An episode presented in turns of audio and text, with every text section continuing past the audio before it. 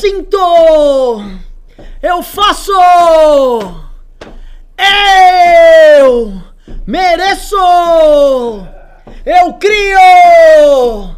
Eu faço! Pessoal, acabei de fazer um haka para vocês terem foco, mindset, determinação para atingirem seus sonhos.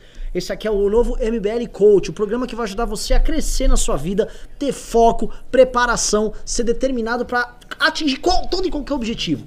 E sob o olhar sempre motivacional de nosso de nosso preparador Inspiracional! Inspiracional! Inspiracional!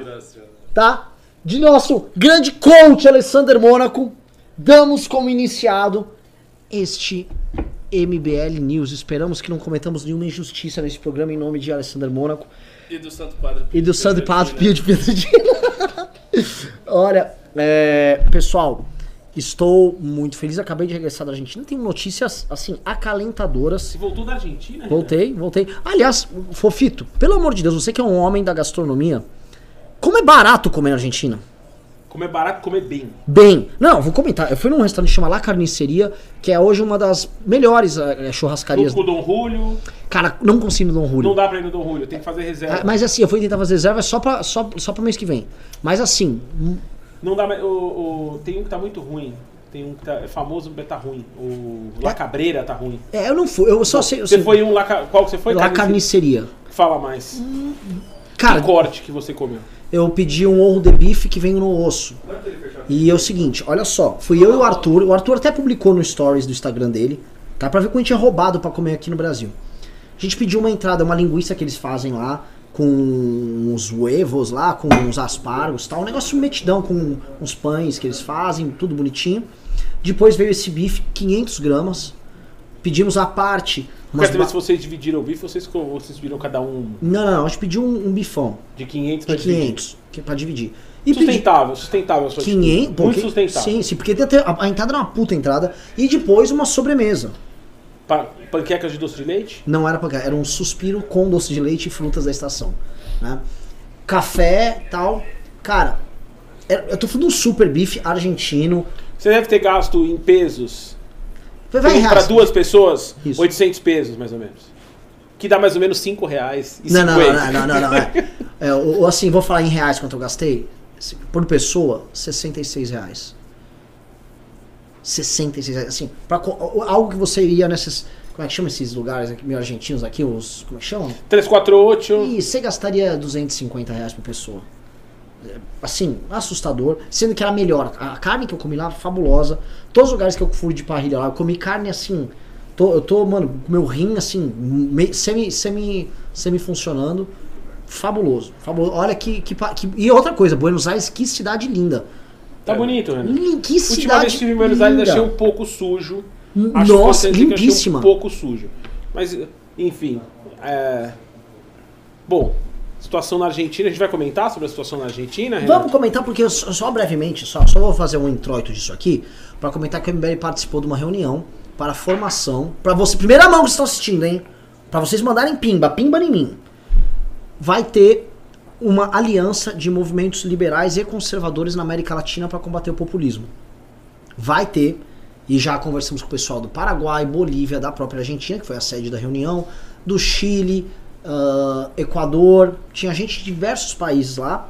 Vocês fizeram basicamente o Foro de São Paulo ao É, contrário. vai Fomos ser de- o foro de vinhedo. É, o foro de. Olha, belo nome. É, é bom? E me parece que esta semana, esta semana haverá visita do foro aqui no, no escritório. Posso chamar de foro da Vila Mariana. Né? E mais, me parece que haverá um anúncio sobre isso poderoso no Congresso do MBL. E me parece que Arthur também terá grandes aventuras.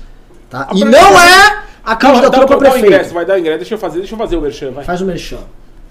Alô você, bem amigos, você que ainda não comprou o seu ingresso para o Congresso do MBL, para sua alegria ou para sua tristeza, estarei presente, tá? Para tirar foto ou para levar ovada, tomatada, o que você quiser, como você quiser se manifestar, a gente é democrático, a gente aceita, mas compra, compra o seu ingresso, vem para o Congresso, estamos esperando. Professor Ricardo vai estar lá Vou também. estar lá no painel de política e religião com o Iago Martins. Eu, eu ainda não entendi em que painel os caras vão me colocar, mas disseram que vão me colocar. Eu tô chamado, eu não preciso nem ser chamado que eu vou. Então eu vou, você também deveria ir. Renan, quantos, qual o pimba de hoje pro ingresso? 100. Cenzinho? 100 conto. Ah, pra você Um zero dois zero. dias, comprando lá é Um 150. pouquinho mais que um bife na Argentina. Sim. Por um e meio bife de 500 gramas na Argentina, você ganha esse maravilhoso ingresso e participa do congresso conosco. Você está convidado. Vamos lá, pimbem, filhos, pimbem. Pimba. Então, assim, o MBL está começando o seu plano de expansão na América Latina junto com o colega. Já tem o Joiti aqui que já está fazendo trabalho em Portugal. Ou seja, estamos começando a, a spread the message. Haverá, obviamente, o suporte do nosso filme e do nosso livro. O livro vamos ver ainda a tradução, mas o filme já está traduzido, estará no iTunes esta semana em inglês e espanhol. Mas é o seguinte, eu tô com notícias boas do MBL, o MBL né, sempre aprontando as suas, vai ter o maior congresso político do ano, vai ser foda, vai ter sabatina com o Temer, vai ter a bagaça toda, mas não é só disso que eu quero falar. O temos Michelzão vem? Michelzão vai trazer o Michelzinho ou não vai? Oh, que se os filhos do presidente fossem como Michelzinho, né? Saudades do Michelzinho. Saudade, imagina, o Dudu no Minecraft, Carluxo fazendo Le Parkour. Tava resolvido o Brasil. Boa parte dos nossos problemas estavam resolvidos. Mas vou, vou comentar aqui. Vamos, vamos ter que entrar aqui na vaca fria, né? Fiquei animado. Vocês sabem que eu recebi uma suspensão do Movimento Brasil Livre no Twitter. Fiquei uma semana de fora. Isso serviu pra me desintoxicar. Então eu tô uma pessoa muito mais leve desde, desde essa expulsão. Tô Você bem. foi expulso do eu Twitter, andava né? muito estressado com o governo. É. Eu fui expulso pelo MBL do Twitter. Fiquei uma semana fora. Uma semana. Eu levei, levei, levei um gancho de uma semana. E até porque todo mundo, assim, existem várias teorias de que eu sou tipo um ditador no MBL. O, o, o Zé Dirceu da Vila Ma- Madalena, como eles falam. Eles nem sabem, Vila, Vila Mariana, né? Mas eles falam Vila Madalena.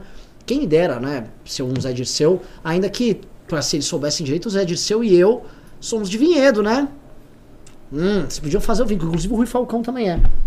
Mas é, queria colocar aqui pra vocês seguinte situação, tô leve, mas o bolsonarismo não deixa a gente ficar leve. Então vou tentar fazer um programa super maracujina, super, super... Vamos fazer um programa light. Na maciota. Inclusive, vamos falar de acertos do governo? Vai ter acerto do governo Posso soltar também. um acerto do governo aqui? Ainda não, eu vou jogar a primeira, a primeira tre- treta, tá? Vai, joga a Eu vou chegar, pra- eu vou abrir a primeira. Não vamos chamar mais de pauta, porque não dá pra chamar isso de pauta. A treta é bom. Vou, vou, vou ler aqui a pauta. Treta aqui. número um do dia. É, vamos lá, vamos lá, vamos, Vamos lá. que vamos. Porteiro que aparece em áudio não é o mesmo que diz ter falado com o seu Jair, diz jornal. A polícia do Rio de Janeiro do- possui novidades nas investigações sobre a portaria do co- co- condomínio Vivendas da Barra, onde o presidente Jair Messias Bolsonaro morava e onde Carlos, um de seus filhos, vive. De acordo com o jornal o Globo, a Polícia Civil afirma que o porteiro que prestou depoimento e anotou no livro número 58, o mesmo que Bolsonaro morou, não é o mesmo que fala com Rony Lessa, acusado de matar a vereadora Marielle Franco, no áudio divulgado por Carluxo e examinado pelo Ministério Público em apenas duas horas. O porteiro que prestou depoimentos em outubro e disse ter ouvido a previsão do seu Jair quando o Écio Queiroz quis entrar no condomínio, ainda está de férias, né? Eu não vou entrar nessas filigranas aqui, tá? Acho que vocês nem vieram pra aqui para isso. O fato é, este caso continua avançando e eu vou colocar alguma- alguns elementos a mais. Elemento número um. A SECOM. Fred, tem como ô, é, providenciar esse print aí? O print que o Pedro falou. Cadê o Fred? Providencie o print para colocar o print da SECOM. A SECOM acabou de fazer um ataque aberto à Globo. Abertíssimo. Dois, Ali Camel fez uma Opa! nota dobrando a aposta e mantendo a postura de ataque. Três, hoje o general Santos Rosa pediu o boné do governo e tá vendo uma debandada de militares do governo, justamente a ala mais responsável de lá. Pergunto a vocês, tá? Ah, mais um elemento, tá? Saiu uma matéria no antagonista, onde o Wilson, o- deputados ligados ao Wilson Witzel afirma, e olha só, se é ligado ao Wilson Witzel, é ligado à polícia do Rio de Janeiro, sabe bem dessas investigações, tem insider lá dentro, né? E até por isso o Bolsonaro atacou o Witzel, dando a entender que o Bolsonaro está desesperado com o que está acontecendo lá. Não sei o que, que é.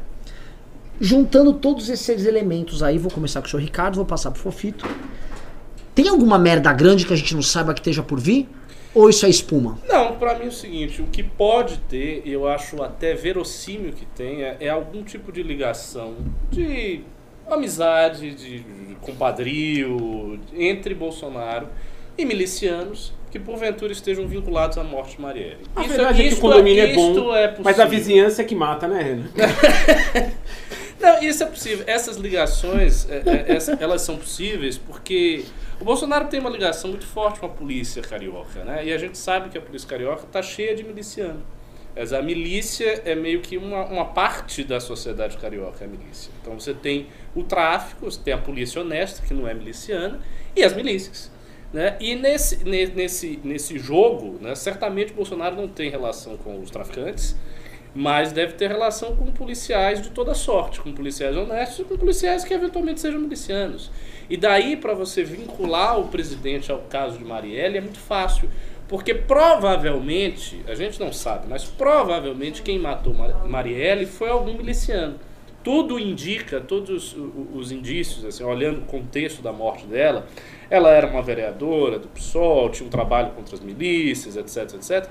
Tudo indica que naquele contexto houve uma morte política, que essa morte política deve ter sido motivada pelos seus adversários, que eram os milicianos. Então, na prática, a ligação está aí. Eu acho que qualquer outra ilação daí para frente é um exagero. Então, como algumas pessoas estão querendo vincular o Bolsonaro, praticamente para dizer que foi o Bolsonaro que mandou matar Marielle e teorias esdrúxulas desse tipo, isso aí eu não vejo sentido algum. É, não teria nenhum motivo o Bolsonaro ter feito nada com Marielle. Marielle é uma, era uma vereadora desconhecida até então. né? Ela tinha é, alguma notoriedade ali naquele contexto específico do Rio de Janeiro. Ela não era conhecida nacionalmente. Você, a Mari era uma figura importante do PSOL carioca. Sim, mas do figura PSOL- central no PSOL carioca, que é um partido muito relevante. Ou- Super importante. Pois É central do PSOL carioca. Pois é, era uma pessoa desconhecida, não tinha nenhuma projeção nacional, não estava atrapalhando Bolsonaro em nada, não era rival eleitoral dele. Então eu acho que a ligação, se houver, é essa ligação de amizade que ele possa ter tido com milicianos que porventura tenham participado ou estado próximo de pessoas que participaram da morte de Marielle. Isso é o máximo que eu vejo. Só que isto já é muito. Né? O presidente está implicado nesse tipo de coisa já é bem ruim para a imagem dele, dado que Marielle se tornou tipo, um símbolo da esquerda e é uma, enfim, é um cadáver caro que está sendo aí Olha, explorado amplamente pela esquerda e pela mídia.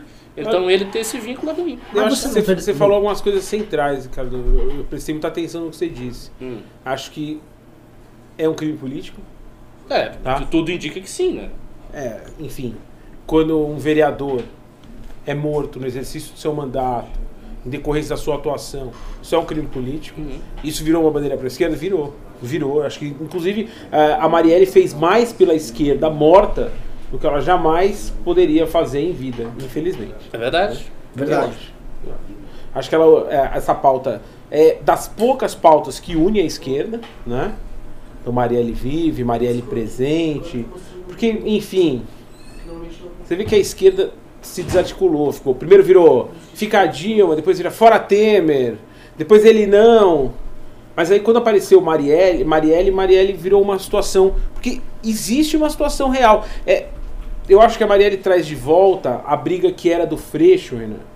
Com as, o, Freixo teve uma atuação muito forte co- contra as milícias. É verdade? Ele foi jurado de morte muitas vezes. Ele, enfim, inclusive, pra quem não lembra, o personagem do. Como chamava? Como chamava o personagem do Tropa de Elite? O, vereador, o deputado? Cara, é o. Fraga. O Fraga é inspirado no Freixo. Sim. Né? Personagem do Tropa de Elite totalmente inspirado no Freixo. E ele teve uma atuação muito forte contra as milícias. Acho que o que, que as milícias significaram na, na, na geopolítica do Rio de Janeiro é um- uma situação muito relevante. Que existe ligação entre a família Bolsonaro, os, os filhos, os membros. Toda vez que você liga os pontos, as coisas chegam. É, sempre aparece ó, algum tipo de ligação. Tá Infelizmente, tá é uma pegadinha muito pegadinha tentar ligar o, Bolso, o, o Jair à morte da Maria. Não, não- é, eu acho que não tinha esse interesse, não, não teve esse mando, e qualquer dessas, dessas, dessas acusações que estão sendo feitas agora são muito levianas, e é muito é uma pegadinha para a esquerda isso. Se ficar se metendo nessa brincadeira de ah, mas é, é Jair, Marielle, hein?" meu, Agora, me assusta o quanto o Jair ficou nervoso com esse negócio. Eu, Eu, eu É, o achava. problema- eu, o problema- veja, Renan, eu achava que não tinha nada a ver. Eu ainda, ainda acho, eu acho que talvez seja posição minoritária na, no- na, na esquerda, com certeza. Eu achava que essa ligação aí era uma ligação muito frágil, muito tênue. É o porteiro que falou. É a história da Elba lá do Collor, ou enfim, qualquer uma dessas coisas. Não, é um, um, um disse-me disse, ah, o cara falou, o cara tá de férias, ele. Ah, mas enfim, quando as coisas começam a aparecer, eu fico morrendo de medo, sabe do quê? Do Olavo de Carvalho ter que chupar o cu do Caetano Veloso. eu tô morrendo de medo do Olavo chupar o cu do Caetano Veloso. Mas foi fake aquele print, viu? importante que se diga. Aquela conta não é dele. Não? Não, não é, não é. não é. Mas vou, vou só colocar. Mas aqui- tenho medo. É, vai só, que, né? Só É colocando isso. aqui alguns elementos, vou- vou- vocês levantaram algumas coisas que acho que são importantes. É o seguinte, eu não consigo entender por que, que a reação do bolsonarismo é tão desproporcional para algo que para mim é tão inverossímil. Ah, mas peraí, né? Mas assim, se eu, se eu, sei lá, eu acuso você de ter matado alguém, você pode ficar muito irritado e a reação do MBL pode ser muito grande, porque a acusação é muito pesada. Não, não, a- a- olha só, a Globo, a Globo ela faz uma conexão, ela age de forma maldosa como ela já agiu e ainda age em inúmeros momentos. Esse caso específico, por exemplo, ir lá pegar a gravação que tá no condomínio e tirar de lá, e aí anunciar que tá fazendo isso, bota a Secom pra atacar publicamente Globo, fala que vai tirar a verba da Globo. Eles estão colocando. é, eles estão aumentando o drama pra algo que aparenta. Assim, eu que não- eu, eu, eu tava minimizando essa história. Fui lá pra Argentina, quando eu volto, a história tá maior do que ela tava. É. Eu achei que a história passaria. E essa história, a temperatura tá aumentando, dando pra mim a entender que alguma coisa tem. Se não, nesse, se não envolvido com crime, eventualmente é. Porque o que eu acho, vou colocar aqui meu ponto, que eu acho que é, é o ponto preocupante, que é o ponto real dessa história. Existe um vínculo da família Bolsonaro com milicianos. Sim. Eu não acho que exista vínculo nenhum com a Marielle. Honestamente, não acho. Mas eu acho que existe um vínculo e uma parceria e, uma, e um trabalho de lealdade, um trabalho de rachadinha entre a família Bolsonaro e eles, ao menos há 15 anos. Eu já comentei aqui no News, para vocês entenderem, o Bolsonaro era um deputado de baixo clero que tinha voto com a, a corporação militar durante os anos 90. Quando o filho dele entra para deputado estadual, começa a fazer esse trabalho junto às polícias militares. Exatamente. E foi, no, foi ali no momento onde as milícias acenderam, começo do século XXI ali, onde as milícias acendem e eles começam a ter aquele vínculo. Em 2005, 2006, o Flávio Bolsonaro tá condecorando miliciano, e os milicianos começam a entrar no gabinete deles. Então você começa a ter uma relação de proximidade muito grande e os nomes que a gente cita ali, a turma ligada às milícias que está no gabinete deles, é gente ligada ao principal bloco miliciano que é o tal do escritório do crime.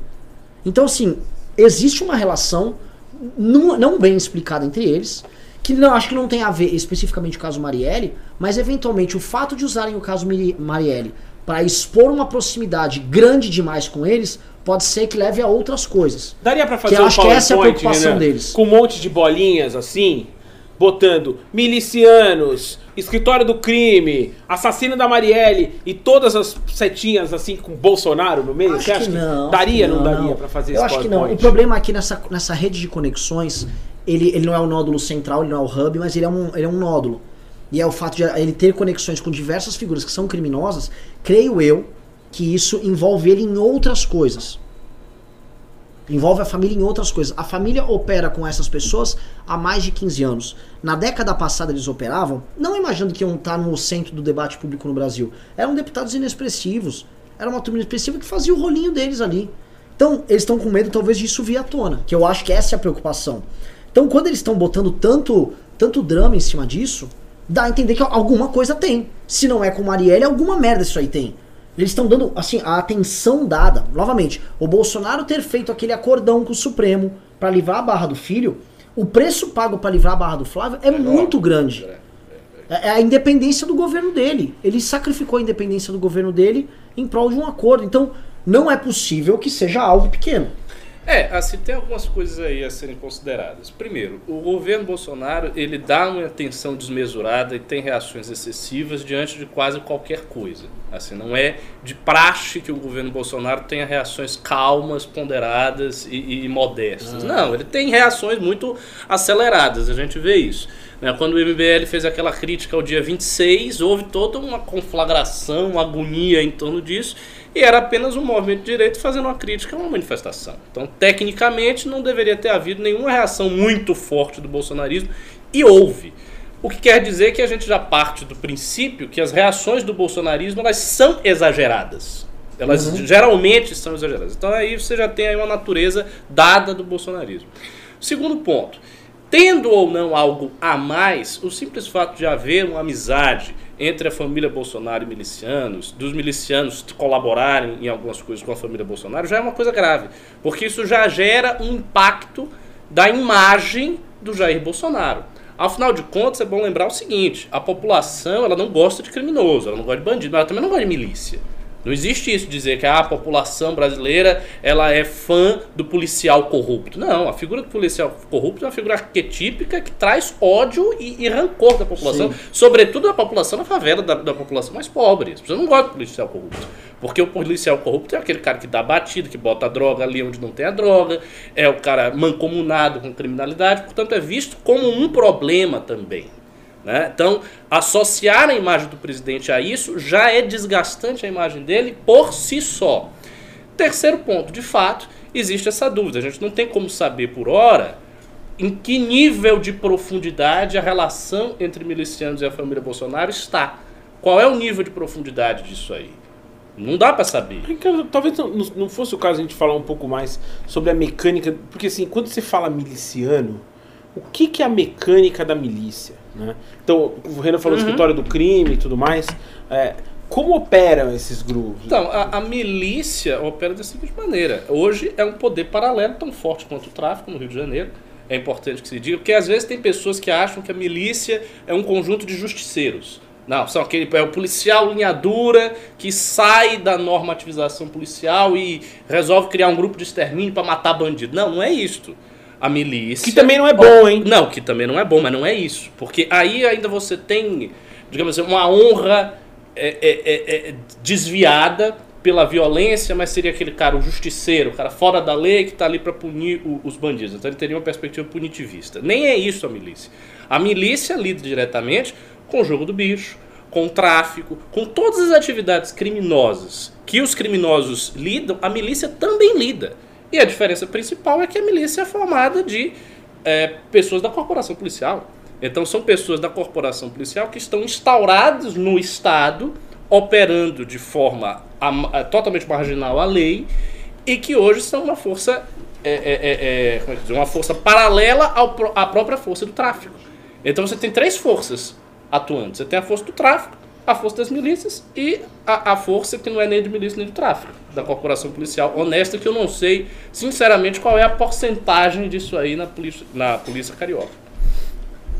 Vamos lá. É, isso aí, é, novamente, é um dos temas centrais para a gente entender essa treta toda que rola no Brasil. Eu, eu, eu, eu tô, assim, eu tô vendo a, a, a Globo, nesse, o papel da Globo nessa história. O pessoal sempre pergunta, mas e a Globo, a Globo? Cara, a Globo sabe jogar, ela teve o primeiro grande revés dela ali na queda, ali na, na, derrota que ela teve pro Temer. Acho que foi a grande queda histórica. A Globo tentou derrubar um presidente, não conseguiu. É, dos últimos A anos. segunda foi a própria eleição do Bolsonaro, onde a, a Globo se engajou é, em tentar diminuir ele, em tentar é, enfraquecer ele, não conseguiu. E agora ela tá vindo pro jogo novamente. A Globo sabe jogar, não necessariamente é invencível tal, ela sabe jogar. Então eu não duvido que a Globo saiba o que esteja fazendo. Eu não acho que simplesmente ela está querendo promover a, uma agenda do PSOL. Eu sei que existe uma agenda do PSOL em transformar a Marielle num ícone mundial. Né? O Joiti, tá, o nosso amigo português está aqui, contou que teve um bairro lá dentro de Lisboa que quis fazer uma homenagem a Marielle. Existe um trabalho de uma esquerda internacional para fazer a Marielle virar um símbolo, algo que ela não é nem no Rio de Janeiro. Né? Não, já, é, já é nome de rua em Paris, praça em Paris, rua em enfim. É, mas é isso, não, se tivessem explicado a morte da Marielle, punido as pessoas no tempo certo, ia ter neutralizado essa situação. O que acontece é que pra punir os. É, tá ficando. Eu vou falar uma coisa pra você, Renan. A Marielle tá crescendo. A morte dela tá começando a ficar uma coisa muito mais complexa. Porque enquanto não aparece, todo tipo de relação que se desdobra em volta da morte dela é o cara foi parar no condomínio que é, É. o condomínio que mora o presidente. Meu, puta que pariu, entendeu? Toda hora que sai uma notícia sobre ela, cada vez é o contrário daquele jogo do cara a cara, sabe? Sim.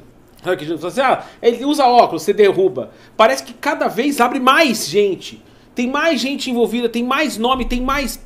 Pô, Mas chega é até a que- que- presidência. a questão assim, eu vejo Então- vários analistas. Desculpa te interromper. Vai lá, vai lá. Termina, termina, termina. Não, não, vai lá, vai lá. É que eu vejo raciocínio vários analistas, eu, ve- eu vou falar o Edgar, que tá no Morning Show. É, parece que estão revelando mais elementos de algo muito grande que está por vir. O que, que é o algo que ele tá falando? Porque é o seguinte, não tem nenhum elemento aberto o suficiente pra gente incriminar o Bolsonaro. Tenta falar assim, por que, por que cargas d'água o Bolsonaro estaria focado no ano eleitoral em matar uma vereadora do Rio de Janeiro? Não é nada. Não tem sentido isso. A gente sabe- Mas ele pode saber Renan. quem foi. Isso, isso é um Eu, o, esse, Esse é o então, estamos chegando em algumas coisas. Se ele conhece os milicianos, ele pode ter uma informação, ter mais ou menos ideia Olha, de quem foi, ele Renan, não vai chegar a expor. Sim. A questão é a seguinte: a gente não tá nem falando mais. A gente não tá nem falando do que aconteceu, a gente tá falando do que tá aparecendo. tá? O áudio sumiu.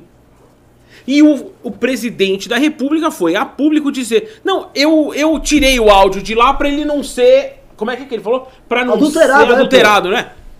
Cara, você tá escondendo prova num processo criminal? Você tá tirando Caralho, brother. Tudo bem, você gritar com a Globo. Olha, a Globo merece essa gritada. Você e a O Globo. povo não é, glo- o povo não é bobo, abaixo é Rede Globo. o único cântico que é toado pela esquerda e pela direita ao mesmo tempo. O que significa que deve estar certo, né? Enfim. Ou que a Globo Agora, tá Renan, certa também, né? O que talvez. o, que, o que é importante, talvez, a gente refletir, que seja talvez uma coisa mais profunda, seja por que a Globo tá comprando essa briga? Por que a Globinho tá comprando essa briga? Porque essa briga é uma briga em glória. Porque derrubar um presidente, eles já viram que eles não sabem.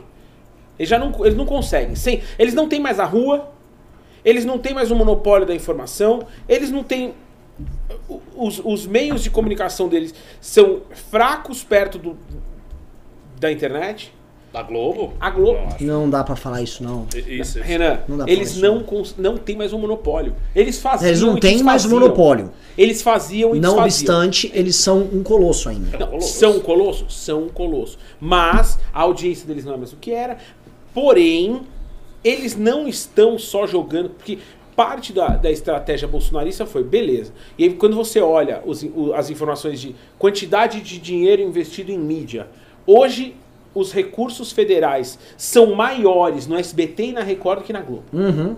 Né? Sim. O que é o primeiro. Porque, enfim, esse tipo de, de, repa- de repasse ele era feito, a- a- enfim, de, de Pedro Álvares Cabral até, até o Temer, era feito proporcionalmente ao Ibope. Né? Então o cara repartia, via, ó, aqui, quem tem mais Ibope recebe mais verba pública, enfim, aquilo tudo era meio que pe- pesado. Bolsonaro faz uma inversão e fala assim, ok, vou, vou, vou romper com a Globo. Só que a Globo continua sendo o maior, eh, o maior canal, o maior faturamento em anunciante. Então, me parece que eles estão tentando alinhar todo o. Estão falando assim, ó, beleza, ok, fique com essas mídias vagabundas aí, porque eu e os meus 5 bilhões aí de anunciantes, e o faturamento da Globo é, é duas vezes maior do que a soma do faturamento das outras emissoras. É Eles isso, assim, duas vezes maior. é, é duas vezes Uau, maior. uau. Então, eles tentam alinhar em, em faturamento comercial. Sim, né? sim, sim. Porque, olha o tamanho, olha o tamanho da emissora, o tipo É, de coisa sim, que eles negociam. gigante. Todas as, todas as grandes negociações estão lá, enfim. Se alguém tiver o número aí, vai, vai comentar e me xingar, beleza? Depois vocês olham se tem um comentário. Mas, se não me engano, é isso. Então, com essa desproporção, eles estão tentando alinhar. Ok. Então, pode ser que a gente não tenha a verba pública. Pode ser que a gente não tenha todo o, toda a, a opinião pública. Pode ser que a gente, Mas a, a elite tá dando o seu recado. E aqui, aqui a gente vai ser a vanguarda da elite revolucionária. Enfim, aqui gaysista. é, aí você pega os lugares onde eles conseguem colocar esse tipo de coisa. Você tem programas que tem o Zorra Total, onde os caras estão batendo lá no. Demais. O Zorra até- O Zorra Total é o programa que todas as pessoas deveriam assistir se elas querem saber Cara! a opinião verdadeira da Globo sobre Sim. coisa. O Zorra- extremamente revelador. É, aquele, o que a Globo não mostra, que tá no Fantástico Sim. também. Os eles da tão- Ginê. Os do Adnei, os do Adnei, do, do, do coisa lá, do o outro, esqueci, o Márcio Smelling. São todos programas. Então, eles, eles começaram a abrigar a esquerda de uma maneira, enfim. ah, Aqui vai vai virar a grande casa da esquerda, carioca. Achando que eles são a vanguarda revolucionária.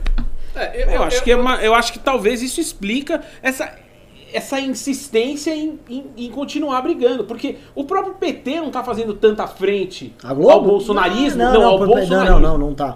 Não tá. O bolsonarismo, o, o PT, ele tá sendo muito sábio em não entregar pro bolsonarismo o que o bolsonarismo quer.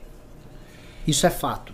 Que é. Que é a polarização óbvia. É, exato. Ele tá sendo. Ele tá sendo. Ele não tá entregando pro Bolsonaro a grande narrativa que o Bolsonaro achou que ia enfrentar ao longo de todo o ano. Bolsonaro entrou em janeiro pronto pra enfrentar greve É. de estudantes, greve de universitária, greve de professores nas escolas, pra ele poder botar o exército pra bater nesses vagabundos aí, pra poder peitar, falou que é sabotagem. De repente, o PT faz a manobra, e as esquerdas fazem a manobra mais ousada no campo de batalha, que é recuar Não fazer nada. que é recuar é, e ir pra guerrilha. Eles não foram enfrentar o Bolsonaro em campo aberto. Poucos foram enfrentar o Bolsonaro em campo aberto, um deles é o MBL, que errou em enfrentar em campo aberto. né? A gente poderia ter feito diferente, mas tudo bem. A questão do MBL é o seguinte: a briga em campo aberto abriu o campo pra mostrar: olha, o rei tá nu.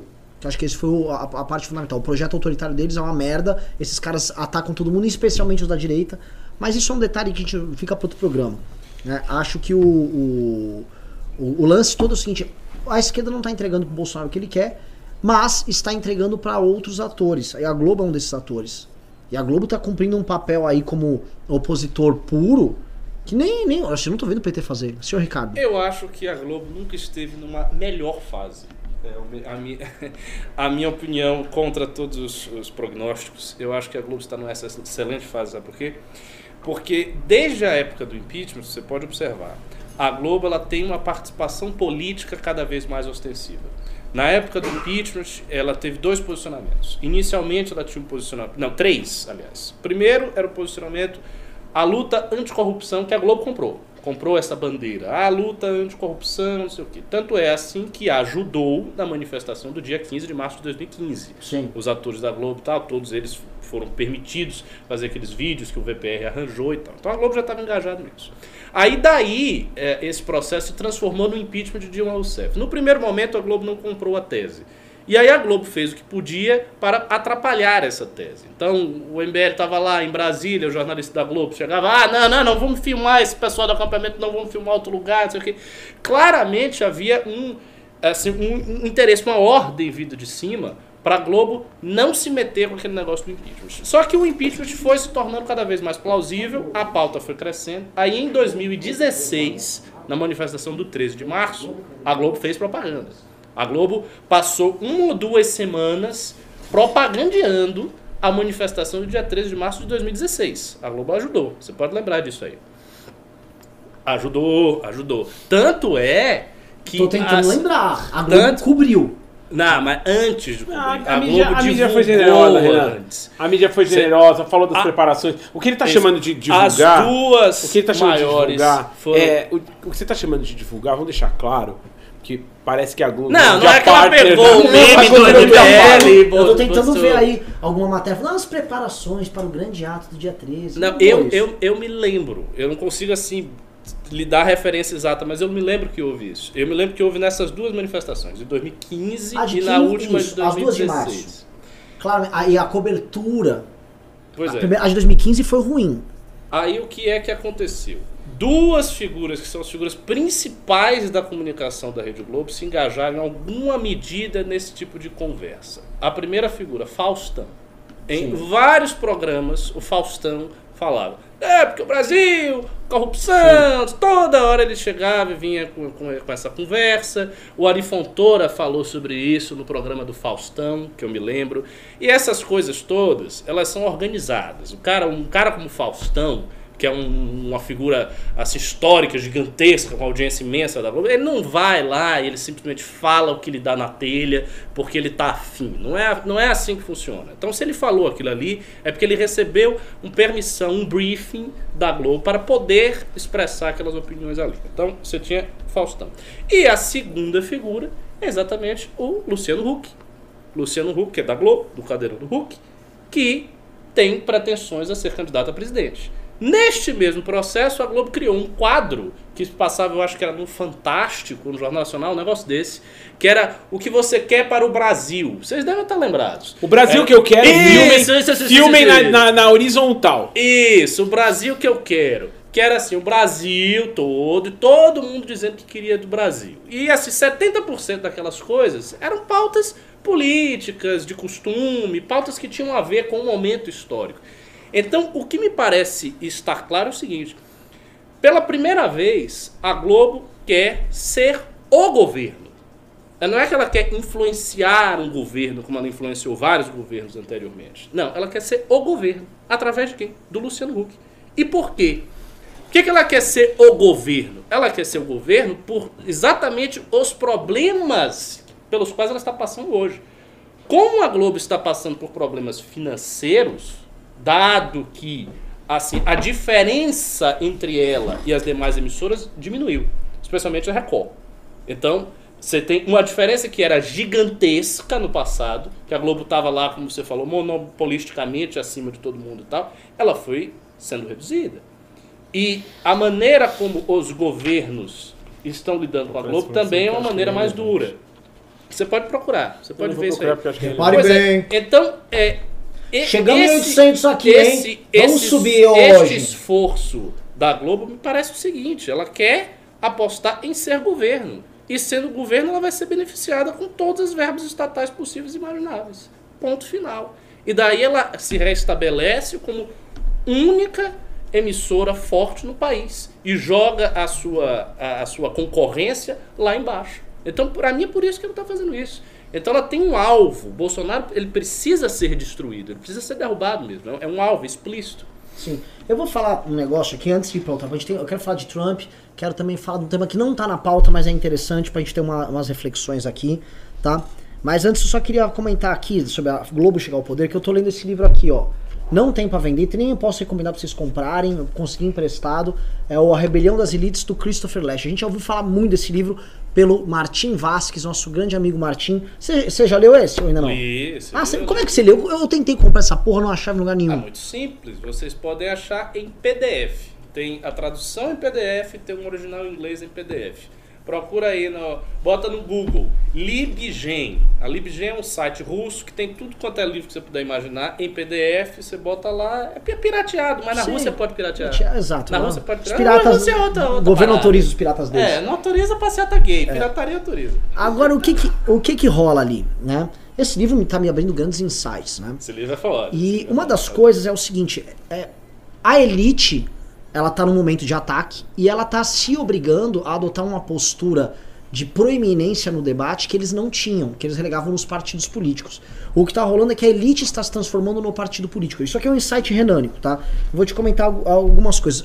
Essa hipótese da Globo se engajar na candidatura Hulk, como ela está se engajando, e o tipo de coalizão que está se formando, uma coalizão de vários atores do establishment, de vários atores do empresariado, e a própria Globo, que é o establishment midiático, acho que encarnado, mostra um desespero dessa elite em reação a esse neopopulismo que está tá surgindo.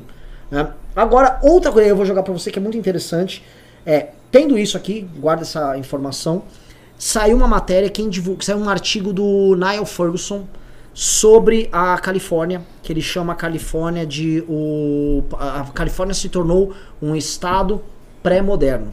E ele diz o seguinte, que a Califórnia é, vou te explicar qual é a tese dele. interessante. A, a Califórnia, ela, ela é administrada pelos democratas há muito tempo. Os democratas têm praticamente 70%, 80% da, dos deputados estaduais lá, na Casa dos Representantes lá deles. A Califórnia é um partido dos democratas, é um partido que adota linhas progressistas em tudo, cuja elite é a elite mais, mais somebody love, que é Hollywood plus é, Vale do Silício.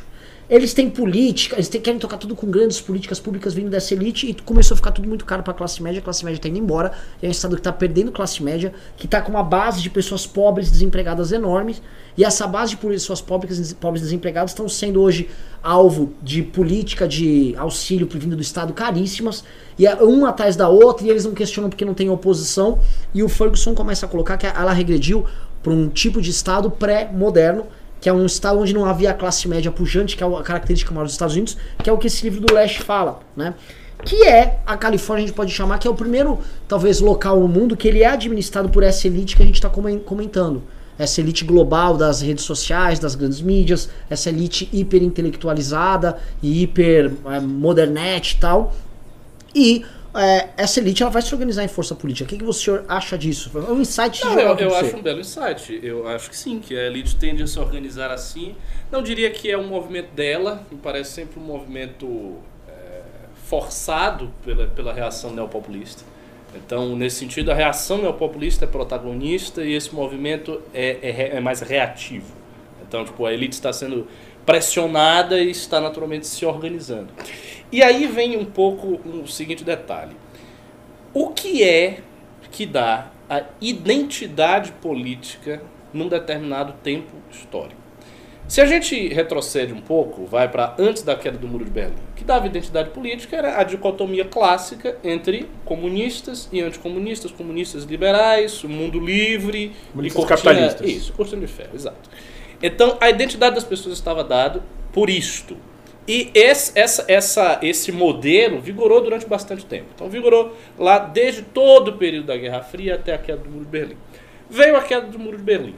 Aí surgiu a teoria do Fukuyama de que a história havia se encerrado. Por que a história havia se encerrado? Porque a democracia liberal tinha sido exportada para todos os lugares. Então, a democracia liberal era o grande regime vitorioso da história e não havia nenhum, é, nenhum antagonista intelectual suficientemente forte para fazer frente à democracia liberal. Então o que, que o Fukuyama dizia? Ele dizia que mesmo os governos autoritários, eles meio que se justificavam à luz dos princípios da democracia também, de algum modo. Então tinha que ter meio que um discurso, não, isso aqui é uma democracia, mas é uma democracia popular, é uma democracia das massas, é um negócio um pouco diferente. Porque a democracia liberal ela tinha imperado no mundo como valor. Não é mais isso que a gente vê. A gente vê que a democracia liberal ela está também em crise. Por que, que ela está em crise? Ela está em crise porque ela está sendo vista por muitos destes movimentos neopopulistas, inclusive, como um instrumento desta elite de se manter no poder e disfarçar o seu poder por meio de instrumentos democráticos que não fazem sentido. Daí você tem todas as críticas à democracia que a gente vê aqui no Brasil, né? A, a, a, as viradas antidemocráticas e autocráticas que se vê nos governos europeus. Então há uma crescente disso aí no mundo. Qual é a consequência? A consequência é que, a partir de então, a identidade política ela vai se tornando cada vez mais uma identidade que divide o mundo em elite e não elite.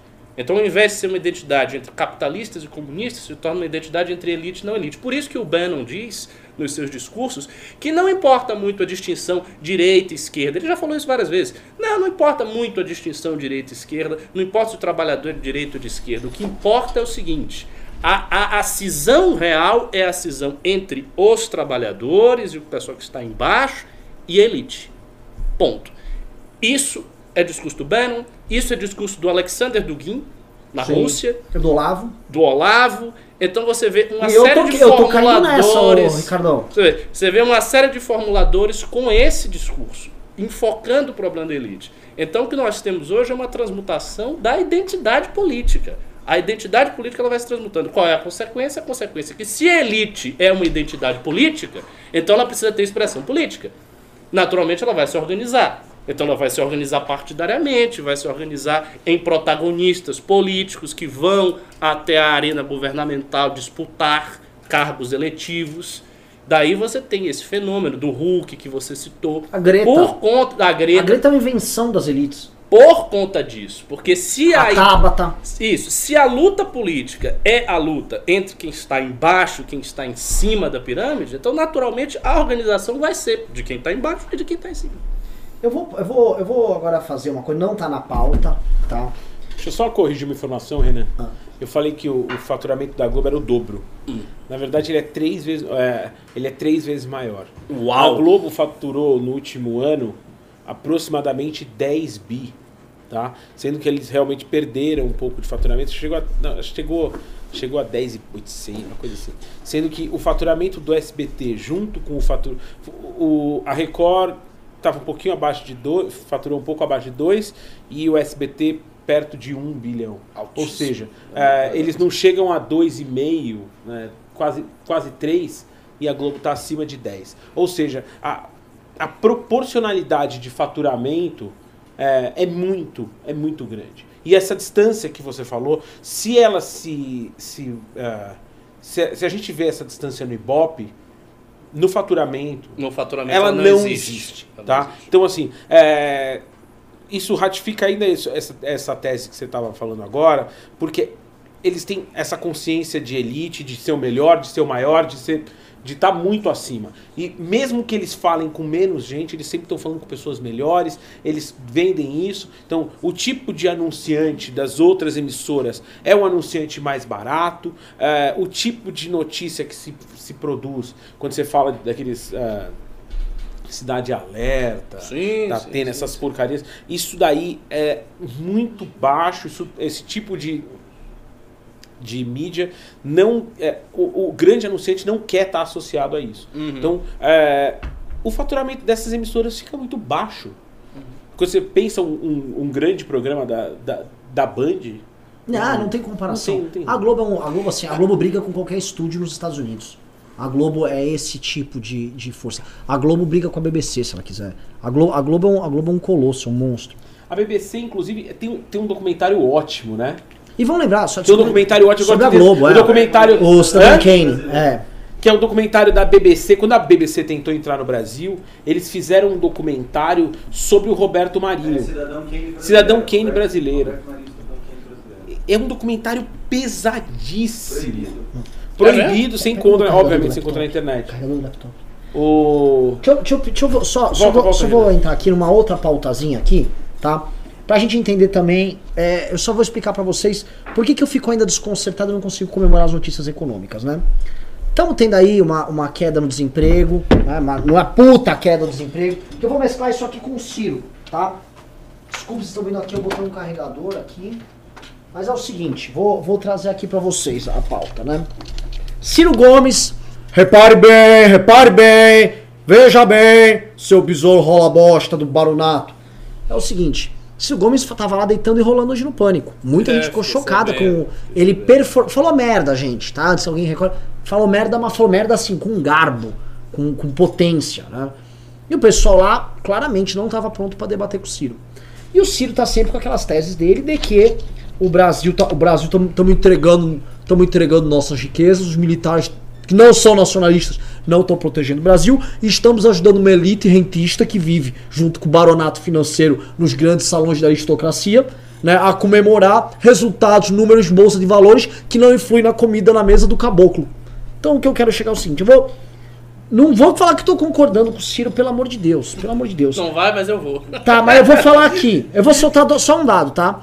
Hoje o Banco Itaú comemorou mais um recorde em seus lucros, 11% de aumento nos seus lucros. Tá aqui, Banco Itaú. Agora vou ler outro. Boletim Focus. Mercado vê queda mais acentuada da indústria em 2019. Ou seja, houve mais uma queda, mais uma queda de 1% aqui, e a redução do, da- do produto interno bruto para a indústria é de mais de 2%. O que eu quero chegar é o seguinte, não que a indústria seja o maior exemplo do- de contratação no Brasil, não que a nossa indústria esteja bem, seja símbolo. Existem vários debates nos chats do MBL sobre isso, o Ravena vive me batendo nessa história, mas eu não consigo ver sentido nesta merda. Por que, que o Banco Itaú está lucrando tanto e setores produtivos não estão aumentando? Onde está a porra da geração do emprego em massa? Onde está? Por que, que eu só vejo gente comemorando? A bolsa tá porrando, cacete! Mas eu não tô vendo o negócio virar ali. E o Ciro tá lá, repare bem, repare bem, os salões da aristocracia lá da Faria Lima estão reluzentes, comemorando o senhor Paulo Guedes rentista, vagabundo disfarçado. Eu tô vendo o Ciro falar isso aí. Quis jogar esse elemento aqui e sair correndo. Querem comentar? Ah, ó, é, é muito bom comentar isso aí. Pois bem, eu concordo com as teses do Ciro.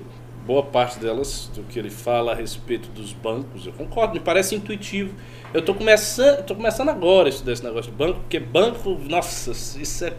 Se tem um tópico complicado para você estudar, é isso aí, sistema bancário brasileiro. É um negócio Sistema cavernoso, difícil. Aí eu comece, tô começando agora, fiz um ficheiro, fiz um roteiro hoje sobre, sobre os bancos, explicar o que é sistema de reserva fracionada, por que, que, que a, a perda do padrão ouro acarretou a especulação na economia e por aí vai. Mas é um assunto complicadíssimo. O fato é o seguinte: é contraintuitivo, obviamente contraintuitivo, que toda economia produtiva estagnada ou caindo, o banco tenha lucro recorde trimestre após trimestre. Isso não, isso não pode ser normal, porque se você entende que o banco funcionaria, se ele, se ele funcionasse como um, um, um lugar de depósito do dinheiro, de empréstimo do dinheiro, a economia produtiva teria que estar bem para você ter muito empréstimo, para, portanto, o banco lucrar em cima disso. Mas não é assim que o banco Mas vou lhe, O banco eu vou lhe explicar da maneira mais cirista O banco cria dinheiro possível. do nada. Renan, não é que o banco ganha dinheiro do nada. Mas O ganha. banco lucra com a desgraça. A gente tem no, no Brasil a maior taxa de, de crédito rotativo. Maior a gente spread. tem o maior spread de crédito entre a, a, a, a, taxa de. A taxa de A do juros Banco Central do e do- Banco Central vem- e a taxa de empréstimo ao consumidor, tá? A gente tem um- uma classe completamente. é, nós estamos na mão de dois, três caras. E, enfim, quais são os grandes bancos do Brasil? Itaú, Itaú, Bradesco. Bradesco. Santander com conglomerado internacional, Que Já tá, que tá vazando. que já tá indo embora, já tá, já tá dando gás. Tá bom. O Banco do resto é Brasil, Banco Caixa. do Brasil e Caixa. Então, meu, Renan, você tá nessa, eu tô nessa e vou, e vou falar pra vocês. Fintechs. Fintech, mas também outra coisa. Pau no cu dos bancos. Pau no Porque cu. é o seguinte, um os bancos estão temendo essas fintechs, tá? E, é- só que eles têm poder de ação, meios de ação grande o suficiente pra quando isso começar a atrapalhar eles, eles agirem, tá? Mas isso Os aqui. bancos mas, é- agem. mas isso aqui é uma farra. Isso aqui é uma, lam, uma lambança. Não existe. Essas taxas de juros praticadas por bancos nesse país são imorais. São imbecis. Agora, você fala isso, ah, é papo de comunista. Ah, então vai lá, vai lá pagar, vai lá pagar o cento e. Quanto é? 240% de juros no rotativo do seu cartão de crédito. Vai lá, vai achar que você tá feliz. Ah, esses bancos, são, os caras são muito folgados. E são os donos do dinheiro. Ele- Eles estão na mesma patamar da Odebrecht, essas porras. São os donos do bagulho. Ou você fecha com os caras, ou esses caras. Porque vai dar uma olhada em doação pra campanha política É de Itaú e Bradesco. Imenso. Vai dar, uma- dá, dá um, dá uma bisoiadinha. Ah, toma no cu, esses caras são muito folgados. Esse é empresariado brasileiro folgado. É, e essa questão industrial também, as pessoas acham que ela é uma. Eu até comentei isso no grupo de líderes, que Mas falar falar. de industrialização é uma pauta de esquerda. Não, não tem nada a ver. Isso não tem nada a ver. Mas você virou o Bresser Pereira. É, ah, agora você é, o Bresser Pereira, boa, boa lembrança, não tem nada a ver, não. A industrialização da Alemanha, eu citei esse exemplo, que aconteceu, assim, o ápice, aconteceu num governo que era conservador e monarquista. Foi da transição do século XIX para o século XX, com um governo imperial e com o chanceler Otto von Bismarck, conservador. A grande industrialização americana que fez os Estados Unidos ser o que, o que é, se deu sob regimes liberais, então não tem nada a ver uma coisa com a outra. O fato é o seguinte: o Brasil já é um grande exportador de commodities. O Brasil já é isto aí. E o Brasil tem, no Piauí, como eu citei o exemplo, um estado em que 7%, 7% dos lares têm saneamento básico. E já é um grande exportador de commodities. Então, é claro que a solução não pode ser, ah, nós já somos um grande exportador de commodities, vamos exportar mais 10%? Não, não, claro que não é. Porque se já é um grande exportador e os problemas to- todos estão dados, então é necessário uma mudança macroscópica no funcionamento da economia brasileira. E me parece que a mudança é operar uma reconversão industrial do Brasil. Porque a indústria, obviamente, traz mão de obra qualificada, Exato. coloca as pessoas que saem, são egressas Mas das universidades de engenharia, não sei o que, no emprego, porque hoje a gente tem o caso clássico do Brasil, até irônico, que é os Do cara- engenheiro motorista de Uber. Exato. O cara é formado em engenharia. E não é porque ele é preguiçoso que ele é burro, é porque ele não tem um Não emprego. tem a porra do emprego. O cara não tem, se não tem indústria, o o engenheiro vai fazer o quê? O engenheiro químico não tem indústria nenhuma no país. Ou ele sai do país ou ele não faz nada, ele vai pro Uber. Essa é a realidade. É, eu- o, po- o ponto que eu coloco assim, eu falo, eu olho pro pessoal da esquerda, Olhem o exemplo do ABC. O ABC, São Caetano foi uma das cidades médias, disparado maior IDH do Brasil. Se eu não me engano, por muito tempo São, São, São Caetano foi em absoluto o maior IDH do Brasil. Acho que ainda é um dos maiores. É ainda é, não. São Caetano é um dos maiores, assim, é sempre top 5. São Caetano é uma cidade que ela, ela começou com imigrantes italianos pobres que ascenderam, ganharam dinheiro, fizeram as próprias empresas fornecendo para montadoras e outras empresas. Depois vieram uma leva de, de migrantes nordestinos que ganharam dinheiro, se especializaram, se tornaram técnicos, ganha, botaram o filho na universidade. O ABC é o maior exemplo de inclusão das populações mais pobres, incluindo negros, os nordestinos que vieram para cá, todo mundo ganhou, se especializou porque a indústria é uma escola. E eu vejo a indústria, assim, eu vejo assim, China bombando com indústria, vejo Coreia bombando com Índia. Índia. Índia, país pobre, país mais pobre do que o Brasil. Mas na Índia você já tem um setor industrial, especialmente em tecnologia de informática, que é top. Tem Só que cidades para construir. eu não entendo por que, assim, a gente fala Porque no Brasil coisas. não pode, o brasileiro é burro, Não, o brasileiro não consegue fazer as coisas. Por porque os brasileiros conseguiam competir com os americanos nos anos É. 60 e 70 com indústria. Mas Era uma consegue indústria mais. que mais crescia no mundo naquela época. Eu não consigo entender por que, que liberais não podem falar disso. Uhum. Eu não entender por que diabo. Não, não, eu falo aqui, já tem gente no chat. Puta. Eu não entendo por que, que não pode falar desse assunto, cacete. É, pois é, co- como se a indústria fosse antitética ao liberalismo. Não é não, pô.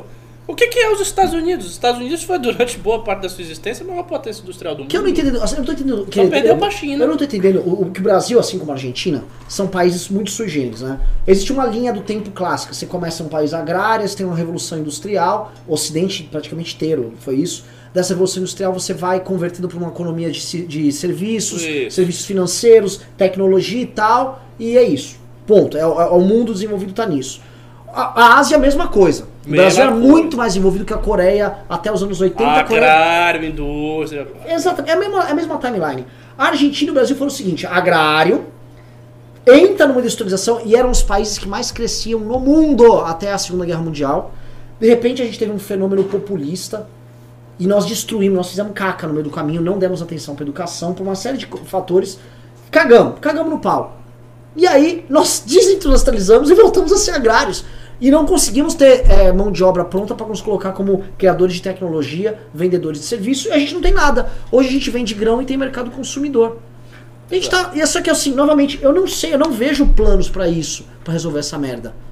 Eu não tenho, eu não tenho a menor ideia, eu tô sendo super humilde, não é que eu tô puto porque eu acho que. Ah, tem que fazer isso. Eu não sei o que fazer. E eu não vejo no, no meio liberal nenhum debate sobre isso. Zero. Zero. Nada. E aí eu fico preocupado. E aí você fica preocupado, você tá preocupado com razão. Vai perder o sono. Pode perder o sono, porque o Ciro tá fazendo esse debate. perde, é perde o sono aí, Renan. Perde o sono. Mas pode perder o sono. Você e todos os liberaizinhos que estão aí assistindo, pode perder o sono. Porque você não faz o debate, vocês não sabem o que fazer, o bicho lá tá falando que sabe. Tem alguém que sabe, não é você. Então você pode ter certeza que isso vai aparecer muito rápido. O cirismo tá voltando, esse cara tá crescendo, o cara é bem, bem louco, mas ele sabe o que fazer. Ele tem uma ideia.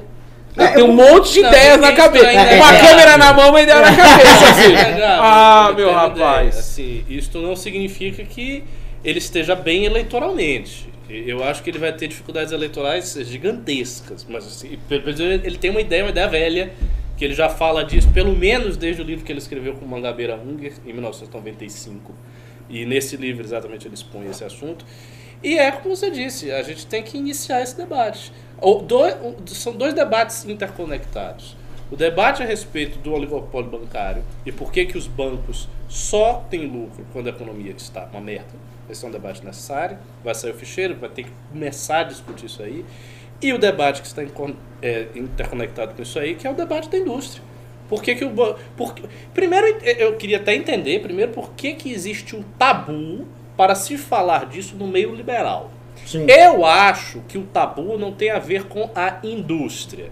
Tem a ver com o fato de que sempre que se coloca este assunto à baila, se fala em um projeto nacional de desenvolvimento patrocinado pelo Estado, e aí daí vai, digamos assim, reconduzir com o Estado sendo protagonista as indústrias de baixo para cima.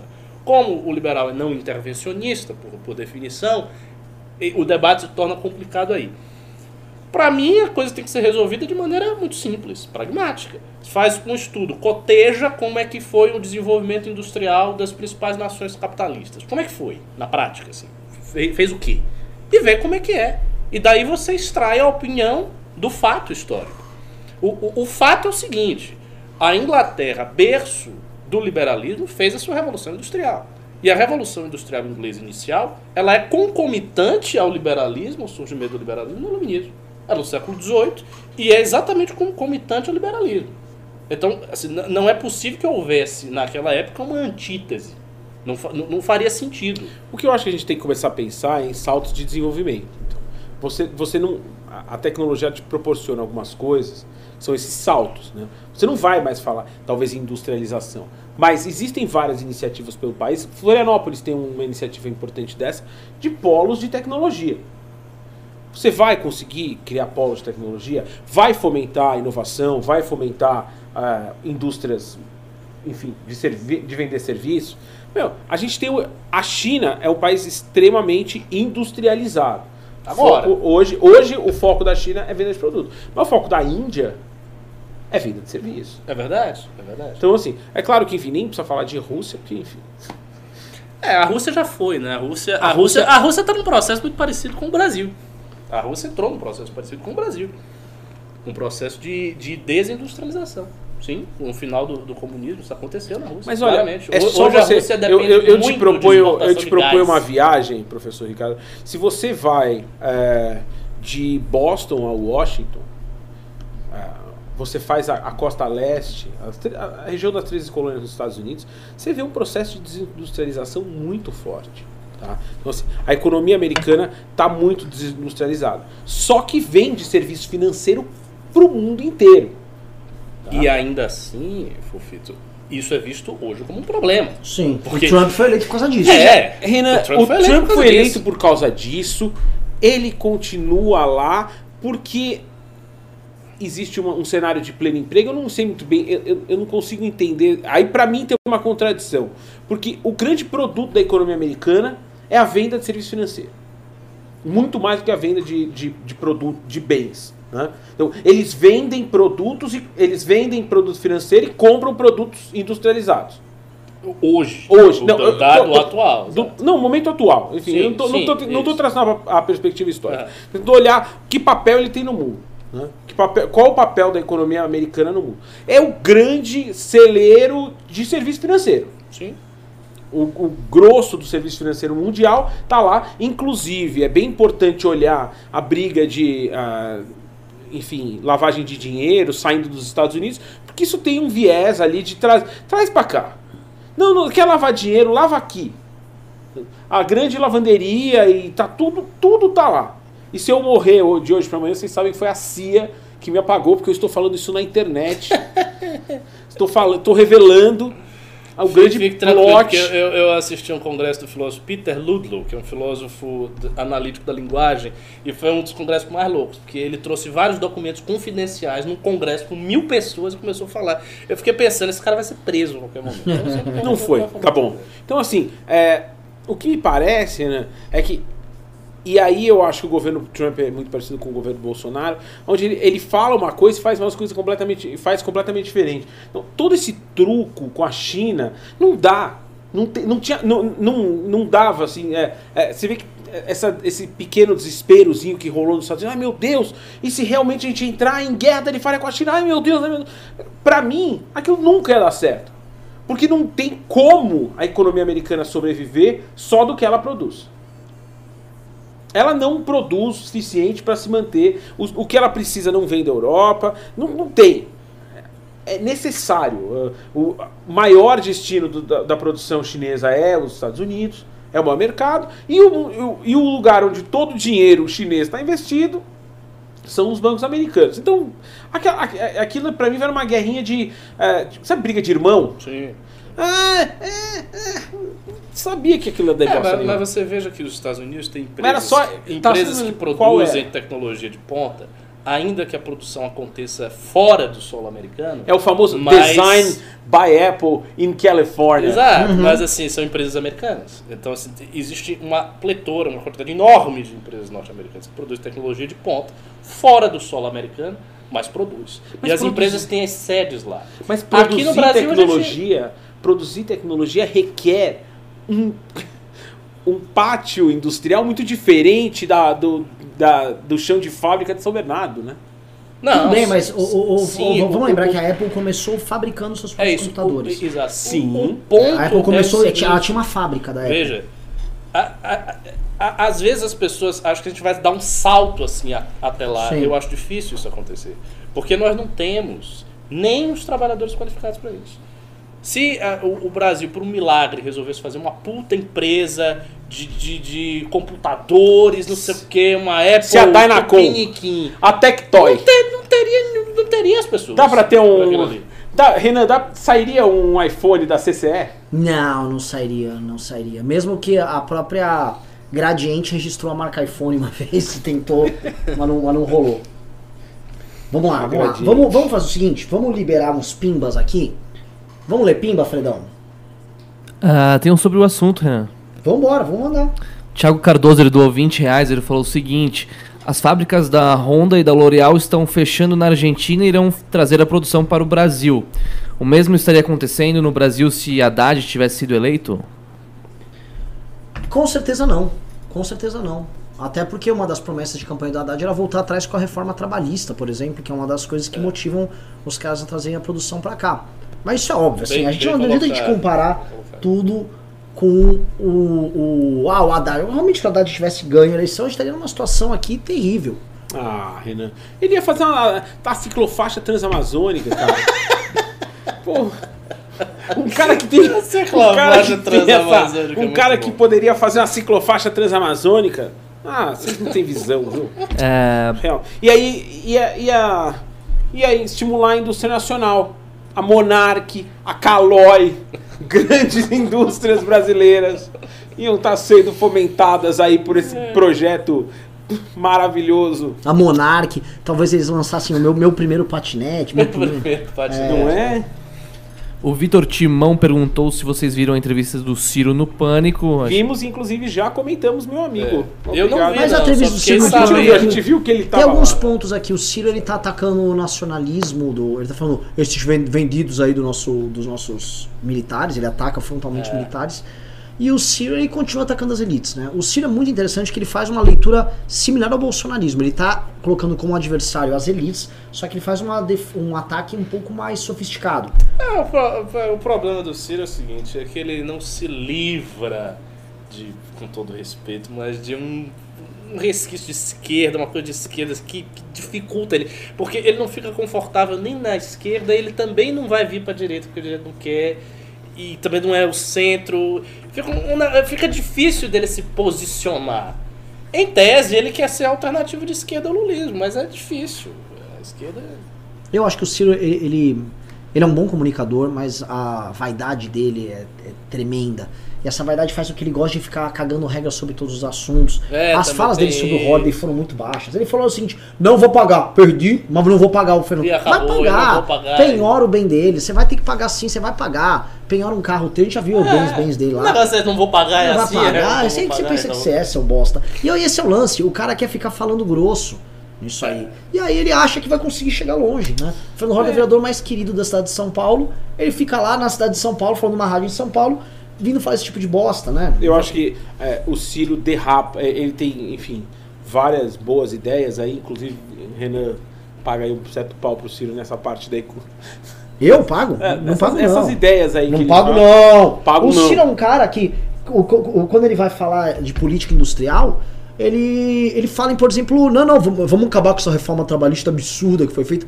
Ele é maluco, é um insano, é um cara que não conhece nada, porque vamos lembrar que o Ciro, quando ele fala de, de indústria, ele fala de Benjamin Steinbrück, ele fala do pessoal da CN, CSN que pagava um puta salário pra ele, pra trabalhar no conselho da CN, CSN, por isso que ele ficava falando de, ó, veja o preço do aço, tire subter por 45, multiplique por 37, um indexador do alumínio, toda aquela conversa mole, porque a CSN é uma indústria mamadora que quer mercado fechado, incentivo do governo, aí ela pode ter uma CLT bonitona. Aí e, é, e é bom lembrar o seguinte: o principal exemplo que ele gosta de usar, que é a China, ah, o desenvolvimento da China. O trabalhador chinês, na época do início do desenvolvimento, não tinha nada, né? Porque era praticamente um escravo. Sim. Ah, claro que. Ainda é, né? Não, Não, não é não. melhorou. O trabalhador chinês ganha bastante, mais que o né? brasileiro hoje. Já ganha mais Ganha a hora, do, mais. a hora do 50% trabalhador a chinês. Mais, bem A mais. hora do trabalhador chinês já tá mais alto que a nossa. Tá. Milagres da É, produtividade. É. Sobre o assunto aqui da indústria também, o Thales C doou 5 reais. O que vocês acham de facilitar a aquisição de bens de capital muito necessários à indústria? É, parece fundamental, sim. Agora, como isso vai ser feito? Vai lá procurar uma. ta- Vai lá, faz o seguinte, Você Thalys. Você faz o seguinte, você melhorar. procura o seu gerente do Itaú e fala pra ele assim: olha, eu queria um empréstimo de capital de giro. Coisa boa, assim, pra abrir, pra comprar umas máquinas aqui, começar a produzir. Eu vou industrializar, eu vou me industrializar. Vai lá no Itaú e pergunta quanto vale o empréstimo do capital de giro. Se tiver taxa de menos de 4,5 ao mês, você me liga, tá? Porque esses caras estão abusando. Taxa de 4,5% ao mês, no juros composto, que é a mecânica, professor Ricardo, quanto que vai dar isso mais ou menos no ano? Eu não vou fazer o cálculo aqui, não. Vamos fazer o Vai cálculo dar, aqui. Vai dar, vai dar Vai dar mais ou menos uns 50, 60% ao ano ou mais, né? Mais, eu acho. Numa tabela Mais, price. mais, numa tabela price. Né? Vai dar uma fortuna. Uma O fortuna. BNDES, em tese, seria o banco para fomentar esse tipo de coisa. Ele foi criado com essa intenção pelo Roberto Campos na época dos militares, mas depois, não sei, descarrilhou. E tem lá o seu cartãozinho BNDES. 1% ao mês, não é o, BN o cartão BNDES? Não tem. Próximo Pimba. Ah, pô, ninguém sobre, sabe. sobre o Pô, assunto não tem. O né? cara, o, o- o Arthur vai lá pergunta, pergunta na rua pros caras quanto, que va- quanto rende o FGTS, ninguém sabe. Agora, quanto vale um cartãozinho BNDES aqui, um empréstimozinho básico, pô, no, no BNDES, o cara não sabe responder aqui. E liberal, liberal que não sabe a taxa de juros. Ah, vai se catar, meu. Pô. Teve aqui o, Chama Ca... os caras da Faria Lima aqui, Renan. o Kaique. Ra- Kaique Hatake doou 2 reais. Falou assim: Ok, eu admito, esquerdei na redação do Enem. Fa- Faz Cara, bem, deixa Ainda, fácil, ainda né? faz sentido isso, Ricardo? Hã? Talvez, né? Talvez. Eu não sei quem é que vai corrigir a prova. Eu não acho que Bolsonaro mudou tudo, não. Certamente não será o presidente que vai corrigir a sua prova. Verdade. É, o Vano doou 5 reais. Vocês viram um vídeo do Pirula sobre uma pesquisa nos países sobre desigualdade? Não, não vi, não vi. Pois é, nem eu. Olha que beleza. o- o- Continua aí o próxima pauta aí, Renan. Mais Vocês querem pauta? falar sobre o. Cara, eu queria primeira falar pauta sobre, ali, ó. Eu quero falar o seguinte, vol- volta para aquele título Trump traiu o Brasil? Interrogação. Ah, e aí a gente vai para terminar os pimbas, tá? Posso, posso, posso dar um acerto do, do mito? Pode. Posso dar? Momento, momento, momento de acerto do governo. Quando saiu a mancha do óleo, o mito, que joga xadrez 4D e tinha informações ali muito pra frente, falou pra vocês que o petróleo era Venezuela. Aí todo mundo falou: "Ah, que absurdo vir falar que o petróleo é da Venezuela". Ontem, no Fantástico, fa- saiu lá o nome é Bubu, Buburé, o nome do navio grego, Grego. que teria vazado Isso. o petróleo. De onde era o petróleo que o navio grego estava transportando? Tá na Venezuela? Da Venezuela. Portanto, mais uma vez em que o presidente estava certo e vocês não acreditaram nele. É porque ele é um profeta. Ele vê as coisas com antecipação, tem presciência do futuro. Mas a, empresa tá negando. É que empresa assim, tá se a empresa for pega. É, precisa, precisa negar, né? Isso é um desastre ambiental, assim. Não, foi a gente veio pra toda a Venezuela. multas Fizemos até de propósito. Exa- multas bilionárias e prisão, dependendo do caso. Não é, Vai não é atrás essa, não é essa brincadeira, não. Essa empresa- Bubulina. fosse eu, essa Bubulina, empresa é estaria isso. negando agora mortalmente. É, é o que resta pra eles. Né? Agora, é, comentado isso aí, tá? Vou jogar aqui uma, uma pauta. Não tava lá na pauta escrita, mas né, a gente vai cavucando e vai vendo que dá pra melhorar. Tá? Em novo revés, Estados Unidos mantém veto à carne bovina do Brasil e frustram Bolsonaro. Em mais um gesto que frustrou o governo Bolsonaro, os Estados Unidos negaram a abertura de seu mercado para a carne bovina in natura do Brasil, pleito que estava incluído nas negociações de uma parceria estratégica acertada com o presidente Trump. A decisão dos Estados Unidos é o resultado de uma inspeção técnica liderada pelo Departamento de Agricultura no Brasil, cujo relatório foi disponibilizado para o governo brasileiro nesta quinta-feira. Blá, blá, blá, blá, blá. Que, basicamente, Tereza Cristina está puta. Vou jogar aqui o seguinte cenário, tá? É, recentemente tem carne, o é comida, eu Bolsonaro. vou falar primeiro. Pela primeira vez. Claro, claro. Hã? Como é carne, Tem carne é carne. comida, comida é minha especialidade, Então eu, fechou, vou, eu, fechou. vou, eu, vou, eu vou pegar essa primeira. Eu vou, eu vou começar aqui. É o seguinte: o Donald Trump virou na cabeça do olavismo o nosso parceiro preferencial para tudo e ele iria nos aceitar como parceiro e fomentar o crescimento do Brasil, porque ele vê no Brasil um aliado na luta contra a China, contra Pra salvar o Ocidente. Pra salvar o Ocidente, eles achavam isso, né? E aí, no começo do ano, o Bolsonaro colou no Trump, começou a puxar saco do Trump, teve o famoso I love you pro Trump na ONU, virar pro presidente do país, I love you, I love Aí you. ele falou, te ligo, te Eu te- ligo. é, vai, eu te dou uma ligada Ele aí. disse é. isso mesmo? não? Ele falou I love you. Ele ficou quase uma hora esperando na antessala. Depois que o Trump falou, o Trump saiu por trás, o Bolsonaro mandou um I love Tem vídeo disso? Tem Eu vou- vídeo Eu vou disso. procurar essa Tem vídeo, não, tem é, não vídeo, sou eu tem falando, Que tem coisa vídeo. constrangedora. Constrangedor, é humilhante. Bom, o que que? É, isso é trabalho daquele Felipe Martins, um menino muito, muito bom, né? Realmente um negociador de primeira. Colocou o Brasil nessa situação. O Brasil começou o ano fazendo cagada, querendo mover a embaixada para Jerusalém, se queimando com o mundo árabe. E depois o Brasil. O Brasil também veio com aquelas declarações anti-China, tomou um malho do presidente da Câmara de Comércio Brasil-China, que avisou: a China não faz negócios em lugares onde não é bem-vinda. Desde então, os grandes acertos de política externa do Brasil foram justamente uma visita no mundo árabe e uma visita na China. É. Onde estavam lá garantindo negócios, ou seja, ficou pianinho e foi tocar a vida fora disso. E o que nos resultou da- do Trump? Do Trump até agora temos assim, o Brasil abriu seu mercado de suínos para importação de porco, de carne de porco dos Estados Unidos, sendo que o Brasil produz carne de porco, tem uma das maiores empresas do mundo no setor, que é a fusão da, da Perdigão com a Sadia, na BR Foods. O Brasil não entrou lá no, no como é que chama aquele? OCDE. Na OCDE. E o Trump trata a gente como parceiro secundário nessa história toda. E hoje temos o terceiro grande revés, que é o Brasil não vai vender carninha de boi para os Estados Unidos, que produz sua própria carne, inclusive concorre com o Brasil no mercado externo. Minha pergunta pra vocês é: eu acho que já tá muito claro pra todos vocês que o Trump não está achando que o Brasil vai salvar o Ocidente com ele. Ou que o Brasil não é esse parceiro preferencial que o, que o Bolsonaro acha que é. Semana passada, o Fernandes ganhou a eleição na Argentina. O Bolsonaro até agora não se pronunciou. Parece que a gente não vai na posse dele. O que é bizarro. Ô, tá torcendo pro adversário, Ele né? disse que não ia cumprimentar, ele acabou. Isso, então, o que, o que é mais sério? Medíocre. Eu tava na. Argentina agora, tava falando disso na televisão. Isso pega mal pro Brasil e atrapalha, sabe quem? A oposição ao Fernandes. Por muito que o, o Fernandes tem um inimigo externo que tá sendo antipático É. com o país, a É. Argentina, É. só atrapalha né, a, a oposição ao Os caras Fernandes. são muito ruins. Mas muito ruins. o Bo Trump, pelo contrário, foi super receptivo. Mike Pompeo, mesma coisa. Trataram o Fernandes assim na estica, mostrando que não há alinhamento ali nenhum. Meus queridos amigos, joga a bola pra Isso vocês. tudo, é, Renan, isso tudo é culpa de vocês que não deixaram o Dudu ser embaixador.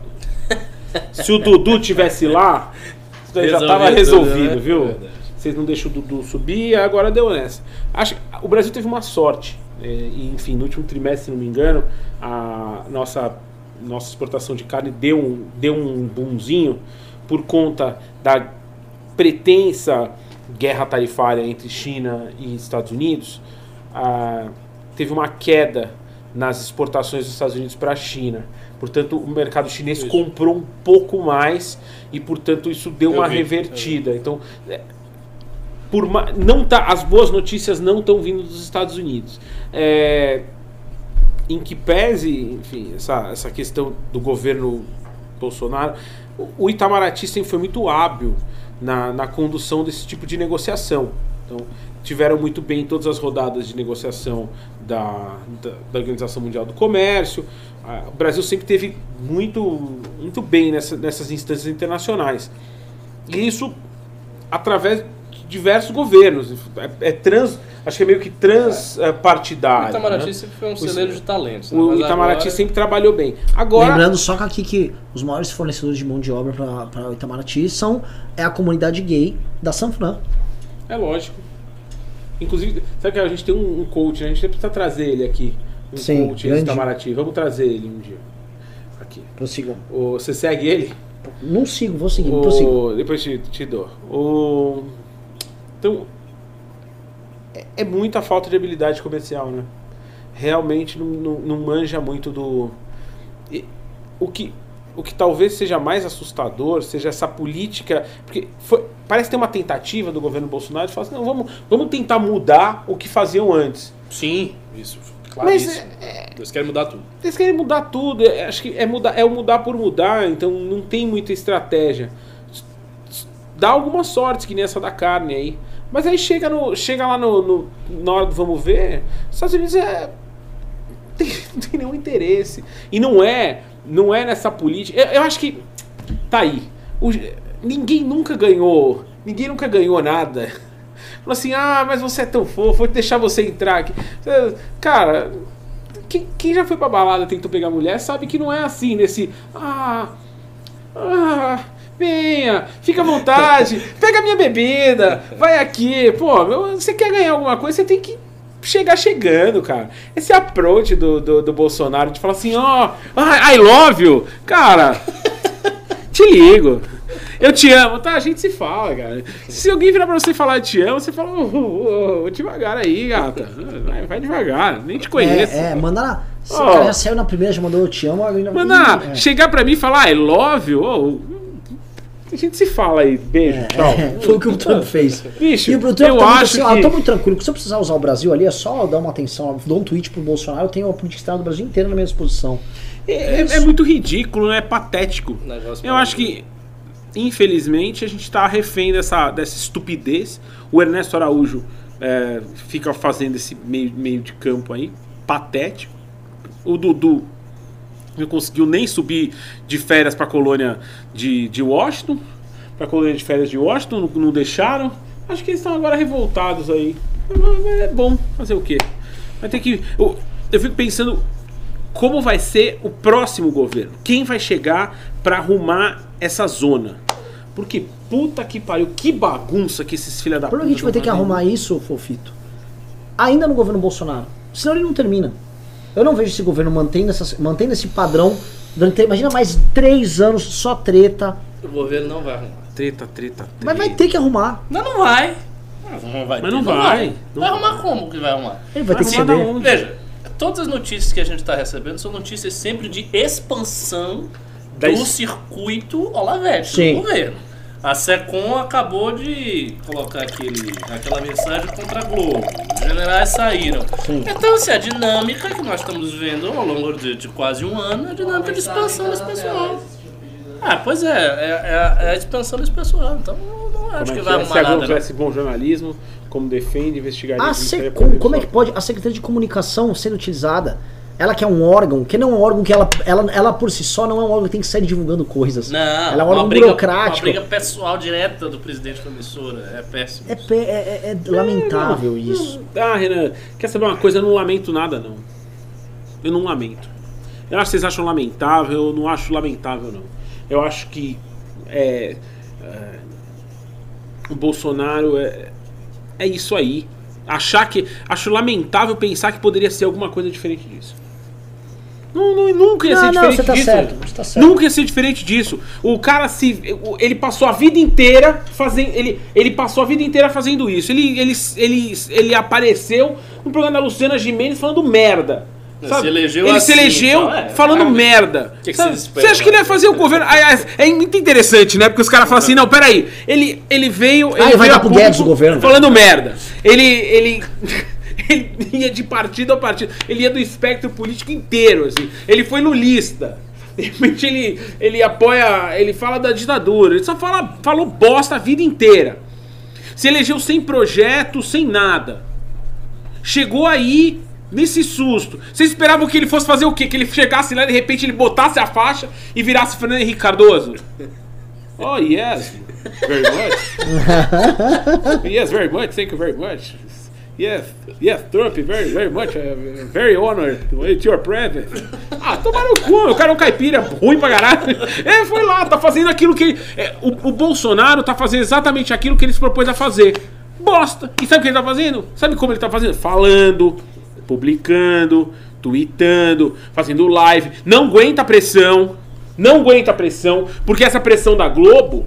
Porra, bicho. Você imagina se.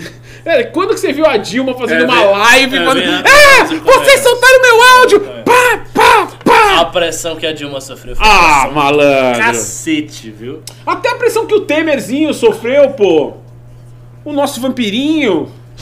Pobrecito! Ali, não renunciarei! Não renunciarei! Não, cara, puta momento do Michel. Puta momento. Esse é Não um puta renunciarei. momento.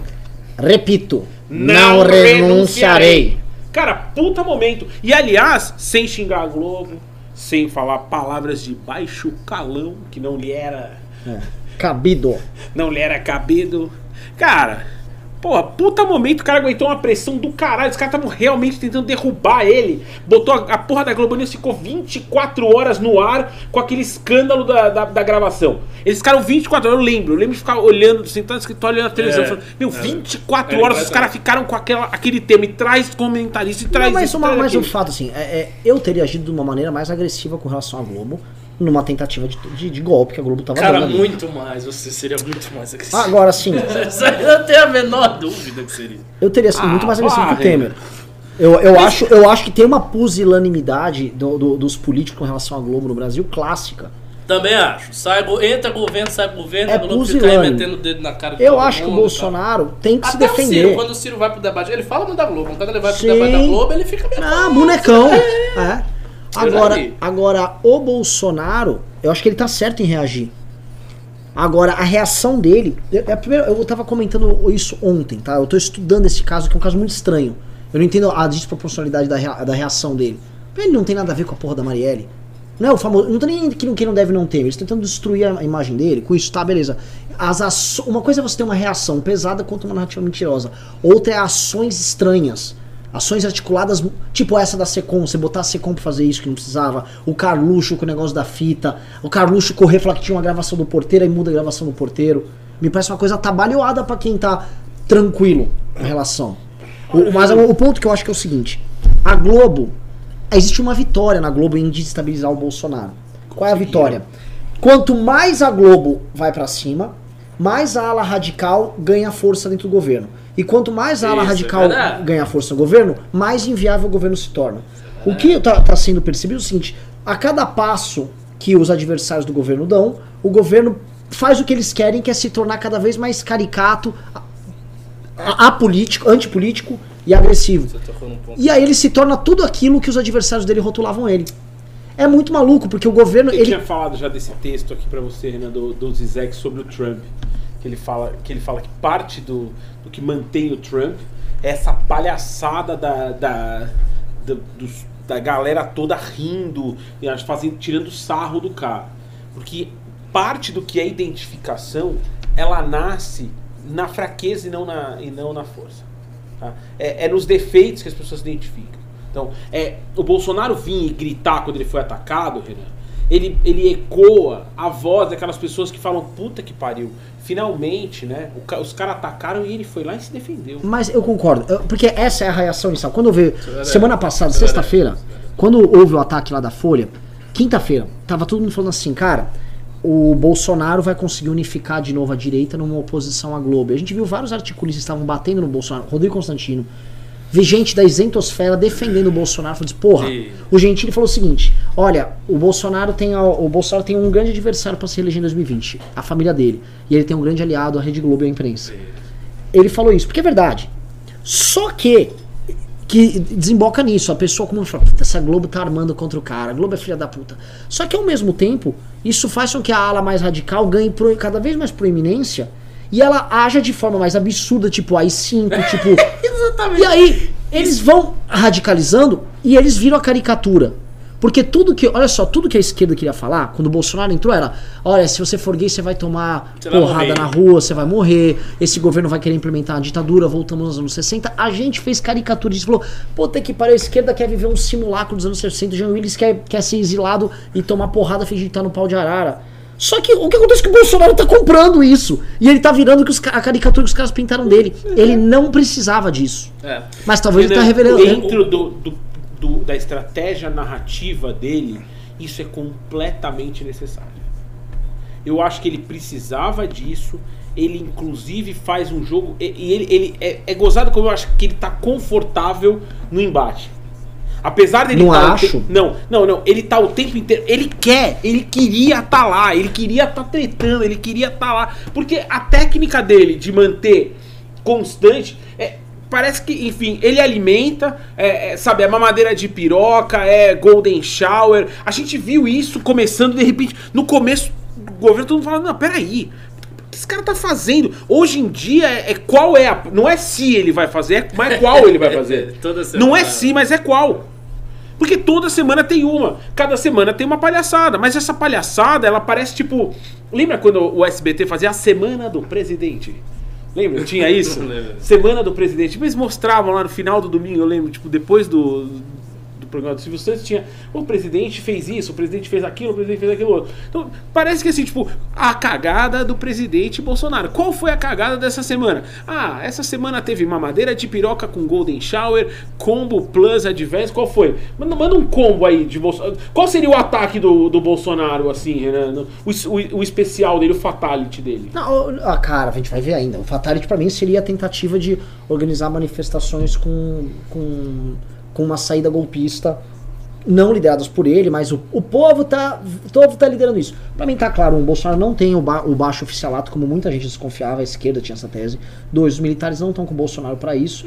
Três, eles estão dependendo de uma mobilização popular. Por isso que o Alan dos Santos e o Olavo vieram com, a com aquela ideia de, de, de militância bolsonarista, que pra mim eles querem construir movimentos de massa para organizar manifestações com caminhoneira, bagaça toda, cercar congresso, falar que tem que fechar aquela merda, que é todo mundo ladrão, e o Bolsonaro se sentir compelido, "Ah, vamos ter que fazer alguma coisa aí, pô. Estou sozinho nesta luta, né? Vai querer reeditar o Jânio de alguma maneira.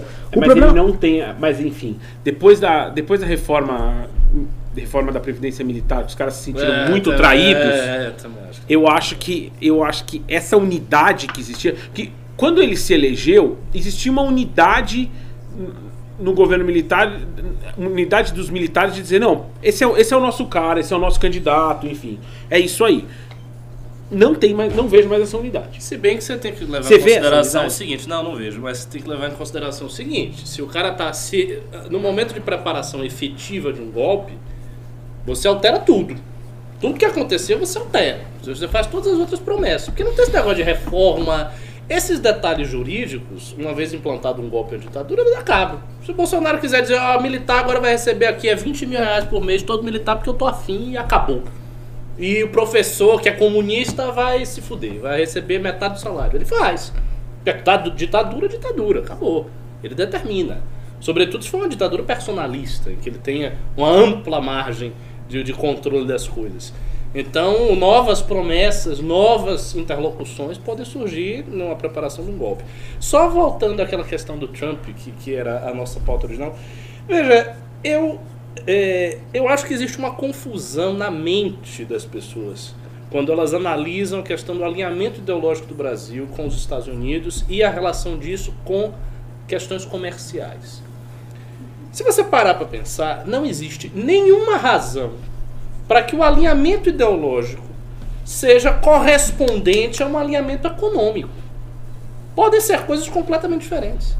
Por exemplo, você pode estar vendendo tubos de, de, de, de- coisa para a China, vendendo um horror para a China, ganhando a grana preta com a China e ter um alinhamento ide- ideológico conservador e pró-ocidente. Não há, não há dificuldade alguma de fazer Ah, mas isso. você está dizendo porque o Bolsonaro veio falar que é, as, as, a, a política de política externa brasileira, como é que é a política externa brasileira ia ser feita sem viés ideológico. Não, mas essa é mentira. Isso, isso- essa é a conversa dele. A, a, a ideia é o seguinte: é fazer uma política externa com viés Olavete, ok?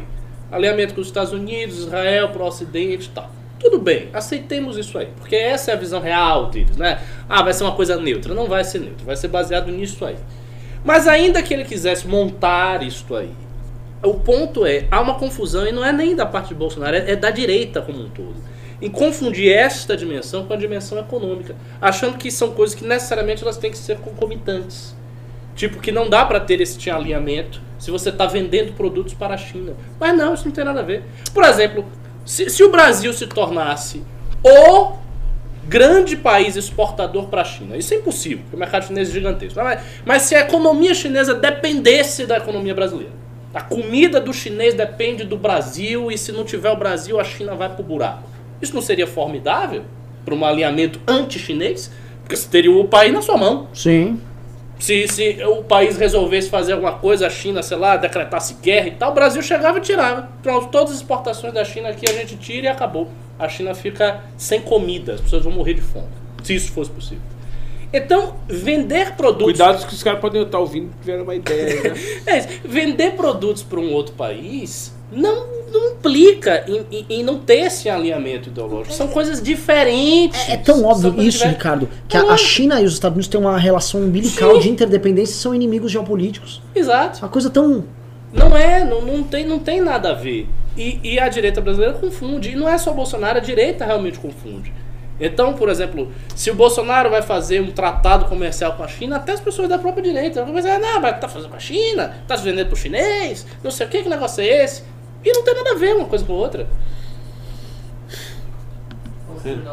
Por favor. Bater os primos que. Teve uns pimas aí que não foram lidos ainda. O Felipe Almeida, por exemplo, perguntou: será que o Bolsonaro sangra igual o Collor em CPIs? Não. Acho que não. Gente, vamos lembrar que o escândalo que derrubou o Collor era ridículo.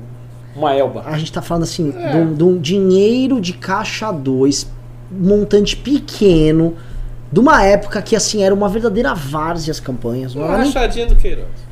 é uma racha... O Collor caiu por uma rachadinha do Queiroz, só pra você. Exatamente. Collor Quando os caras querem derrubar alguém, eles derrubam. O, o que mantém o Bolsonaro aí é o fato que ele ainda tem essa popularidade de 30%. Se o Bolsonaro tivesse 1% de popularidade, amanhã era o impeachment dele.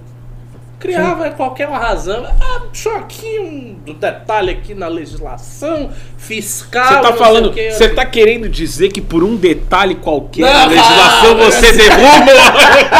A inferência dele. Não, o da Você quer que eu te explique aqui? Pra quem assistiu o documentário, vocês querem que eu explique pra vocês aqui o que é pedalada fiscal? Me traz um, me traz um pão e uma salsicha que eu vou explicar pra vocês o que é uma pedalada fiscal. E quem não assistiu o documentário, aproveita pra assistir. Não, lá o, o caso da explicando Dilma, o que que é pedalada O fiscal. caso da Dilma tinha robu- robustez, mas é aquela coisa. O, o impeachment de fato é um processo jurídico político. É, assim- é assim. Não é meramente um processo jurídico. Então, por exemplo, se a Dilma, com todos aqueles fatos, se a Dilma tivesse uma popularidade que a mantivesse no poder, ela não caía. Não E não seria é, aberto o é. processo de impeachment. Acabou. Até porque o processo em si ele é um processo essencialmente político. É, porque quem, quem- é, quem abre é, é o, isso. quem primeiro aceita é o presidente da Câmara. Então, o presidente da Câmara, que é um cara que não é um juiz, aceitar, ele vai fazer um- um- uma conta política. É. É, é, é Se nítido tiver todos os motivos jurídicos e não for a coisa É. política, não vai pra não frente. vai, passar, não vai passar. Mas o, o lance é o seguinte: a gente tem um caso da Dilma que é, haviam fundamentos para derrubar ela e houve momento político, foi construído um momento político, não vai ter golpe conta isso. E também o livro Como um Grupo de Desajustados Derrubou o Presidente compra. Compra esse livro, conta isso. Assim como no Temer havia mais fracos, mas havia alguns fundamentos para o impeachment do Temer, tentaram levar à frente via Globo, e o Temer com 3% de popularidade, costurando politicamente, ele segurou a onda dele, costurando de todas as formas possíveis, mas ele segurou a onda dele. Genial. O Bolsonaro não teria essa habilidade que o Temer tem, ele não tem, é um dado hoje da Não, tem, realidade. não teria apoio do Congresso. Não, o Congresso, se o Congresso tiver motivos para esfaquear o Bolsonaro, o Congresso vai esfaquear o Bolsonaro. O Congresso não precisa muito. Novamente, precisou de uma Elba no Collor e a Elba já tá lá. Começa com o quê? Bom, continuando, o Jimmy Tube doou 5 reais. Pelo que eu entendi na nota do Ali, Bolsonaro deu um nó na Globo. Minha mãe já dizia: quando a esmola é grande, o santo desconfia. Não sei se o Bolsonaro deu um nó na Globo. Você acha? Eu, eu- câmbio? é, de novo, assim, eu. negócio da FIFA. Isso, isso aí é um problema pra Globo. Grande. É um problema sério pra Globo. Mas quem é que vai levar isso à frente? Essa é conta? Tipo, o governo vai levar isso à frente? Não, sabe? Não, não tem sentido. Teria, teria que ter uma outra força política pra levar isso à frente. Outra coisa, é, se a gente for falar de desmoralização da Globo, a Globo já é desmoralizada perante a- o Brasil. A Globo, de acordo com um estudo que saiu feito pelo. Foi pelo Ibope, acho que foi pelo Ibope. Um dos institutos de pesquisa fez. Existem cinco grandes instituições que estão queimadas no Brasil, uma delas é a Globo. É, não obstante todo mundo assiste Brasileirão. né? Exatamente. Puta, a audiência do que é a novela hoje É ela é muito menor É em relação ao que já foi. Nós estamos talvez num momento da menor, mas se você quantificar Hum. a quantidade de pontos que as novela, a novela das oito dá hoje, ou que o Big Brother, sei lá. Do que você dava pega qualquer 20 anos atrás, Ou do você que vê. dava 20 anos atrás. Cara, ó, o Ibope Não, nos e- anos e- 80 era assustador. Não, e- isso é fato. Você tinha novela porque- dando 60 pontos. Até porque hoje, Fifi, tem muita gente que não assiste TV. Eu mesmo não assisto TV, o Renan não assiste TV, o Pedro diz que não assiste TV. Tem. A, TV aberta tá ficando. Mas assim, ai, o, o povo ainda assiste muito. Minha Então. esposa, que é do povo, ela assiste lá novela Pô, e no interior. esposa? Mas ela é do povo. Eu tô, eu tô sendo franco. Ela é a população, classe baixa, sempre foi, camponesa. Ela assiste, ela gosta, ela assiste as novelas tudo. Volta da lavoura e. É, votar no Lula. Gostar do Lula. A família dela gosta do Lula, porque o Lula levou luz pra eles, aquele programa Luz pra Todos. A casa deles não tinha luz e teve luz com o Lula. Então o pessoal gosta do Lula. O, o, o- esse lance, assim, a TV aberta realmente, assim, você tem as pessoas mais velhas que acompanham a TV aberta É. e as pessoas com, com menor grau aquisitivo, elas também assistem. Só que, mesmo elas estão em processo de, de saída. É. Mesmo, então, assim, é assustador a queda. E eu não sei o que vai restar. Me falaram que para TV aberta vai restar transmissão de grandes eventos esportivos, porque não dá pra você fazer um canal de YouTube pra isso. Dá pra você transmitir um jogo de futebol. É, não dá, mas o Facebook já começou a fazer umas transmissões, eles têm um produto ah, que é o negócio de assistir junto, festa de. Festa de assistir, o cara monta um negócio, uma sala. Eles começaram a transmitir alguns jogos de futebol via Facebook. É, tem algumas experiências.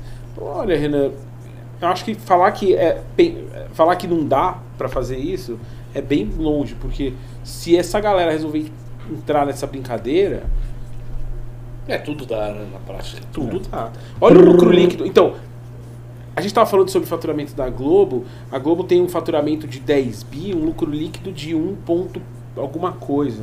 né? Daí mais de 10%. E um endividamento gigantesco. né? Sim. Então, olha o lucro líquido de uma empresa como o Facebook. Olha o lucro líquido de uma empresa como o Google. Então, É, não, é- se resolver. É assim, é, eu acho que a gente está vendo. A Netflix fez uma, uma, uma nota na semana passada falando que vai enfiar 350 milhões de reais, que é quase meio bilhão, em produção nacional.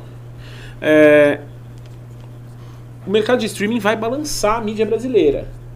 E a internet, enfim, é, já o, o Facebook já começou a se alinhar alguns jornais com o Facebook News, remunerar um pouco algum, alguns jornais. Então, eu acho que o- nós estamos no meio de um começo de movimentação sísmica relevante dentro do mercado de mídia.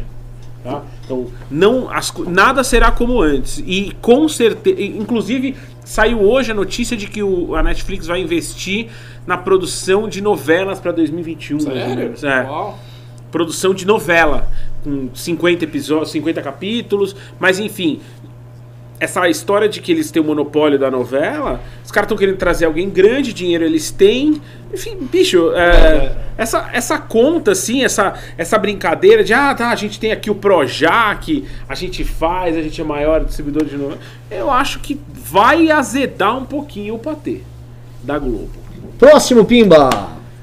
Próximo. Ah, tivemos aqui um, vários pimbas de última hora. Vamos começar aqui com o André Musel, que doou 20 reais.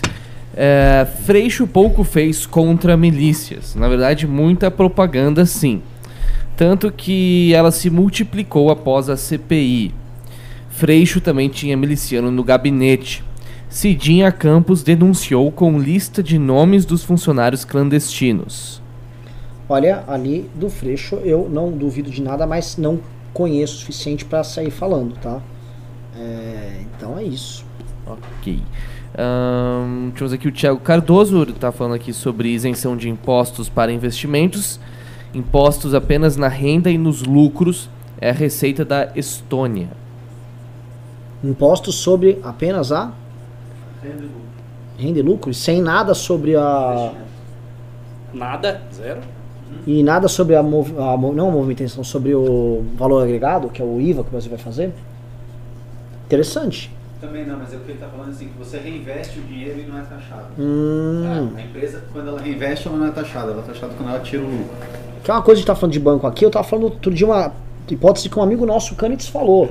Obrigar o banco, ah, tá tendo 11%, vai ter que reinvestir tudo, filha da puta. Reinvestiu, porque assim, ele não pode não emprestar essa merda desse dinheiro. Tá todo mundo sem grana pra investir. É um cenário muito louco. Ah, o PIB vai crescer, vai andar, ninguém tem dinheiro e o banco lucra 11% a mais. Mas não acho que ninguém vai ter coragem de comprar essa briga aí. Não, a gente compra. O MBL compra. Ah, o MBL tudo bem, mas o MBL não é o poder, né? O, Re... Quem tá no o poder. Renan ele tá procurando qual a próxima luta em glória que ele pode comprar. Não, eu, eu adoro a luta contra que os eu- bancos. Eu odeio banco, não gosto de banco.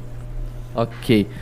Ah, continuando, Anderley Pastrelho, ele doou 5 reais. Cincão só pra não perder o hábito. Opa. Valeu, Anderley. Valeu. E tivemos aqui uma série de pimbas do Elber Ramos. Ele doou 40 reais. Ele falou o seguinte. Sobre lucro dos bancos, olha aí, Odebrecht, etc. Isso mostra que Brasil é socialista, não é social-democrata. Aqui não existe livre mercado de verdade. Esse capitalismo de Estado, o conchavo do governo com esses oligopólios, mostra que na verdade é um socialismo democrático velado no qual o governo é de certa forma dono de todas essas empresas. O que houve em 1998 com as teles não foi privatização, foi só uma pequena repartição para iludir o povo. Ainda é tudo do Estado. A Oi era para ter falido umas 10 vezes já, mas o Estado injeta dinheiro do pagador de impostos para cobrir incompetência de uma empresa que é cheia de QI governamental dentro. A Oi devia 64 bilhões, sendo que valia só 1 bi. E nunca os funcionários deixaram de receber PLR, que é de cerca de mais 3 salários. PLR de diretor é milionária. É isso aí. Pessoal, temos uma. É, responda o pimba aqui dele. Aí. Não, é, eu concordo. Eu só não sei se é o Estado é dono das empresas ou as empresas são donas do Estado. Provavelmente são as duas coisas simultaneamente, em doses diferenciadas a depender da empresa e do momento do Estado. Até porque a empresa financia as campanhas e o Isso. trabalho político dos donos do Estado, que são Que também donos da vai, empresa. é. Porque você É, tem é uma um elite que joga junto. É isso. Na verdade, assim, não é um Isso. dono do outro, eles Uma são. elite É, que joga Aberto. junto. é uma elite que joga junto. E Porque essa é pequena, o pessoal se, se vê, eles se conhecem, senta numa sala, os caras conversam, come o negócio, toma um uísque e resolve. Tá aberto. Ricardo. Mas esse discurso não é o discurso da esquerda? Também não é o discurso do Bernie Sanders? Como é que, como é que esse discurso é o discurso do Bernie Sanders e do Trump ao mesmo tempo? Não, é- belíssima pergunta. Eu acho que esse pode ser um discurso da direita e da esquerda a depender do problema real. A- a- Veja, a distinção direita e esquerda é uma distinção importante, mas ela não é uma distinção mais importante do que a distinção entre a verdade e a falsidade. A distinção entre verdade e falsidade, afinal de contas, é a distinção entre a realidade. Então, o que é preciso enfocar é o seguinte: qual é o problema real? Existe esse problema? Então, o diagnóstico desse problema pode ser o mesmo. Talvez mudem as soluções.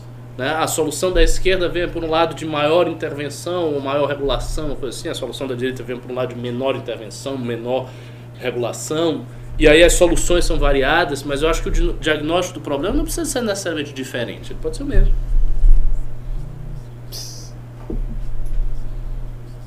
Olha, vou ler aqui. Aconteceu uma novidadezinha aqui, tá? Sempre tem uma boemba. Gilmar Mendes será relator de queixa contra Eduardo Bolsonaro por fala sobre AI-5. Gilmarzão é o relator da queixa e o Gilmarzão vai ter que canetar essa história. Então tá tranquilo. Eu também acho. Eu ia Solta falar mais que lactopurga. falei, Solta "Ih, mais que lactopurga. E vai dar ruim? Não vai dar ruim. Presinto aí que a, a liberdade de expressão do deputado, presinto É. aí que a. Como é que chama? Ao- não é, o- aquela prerrogativa que os deputados têm um, de falar o que quiser. A, Imunidade Imunidade a imunidade parlamentar será muito bem analisada Ah, pelo com ministro Gilmar.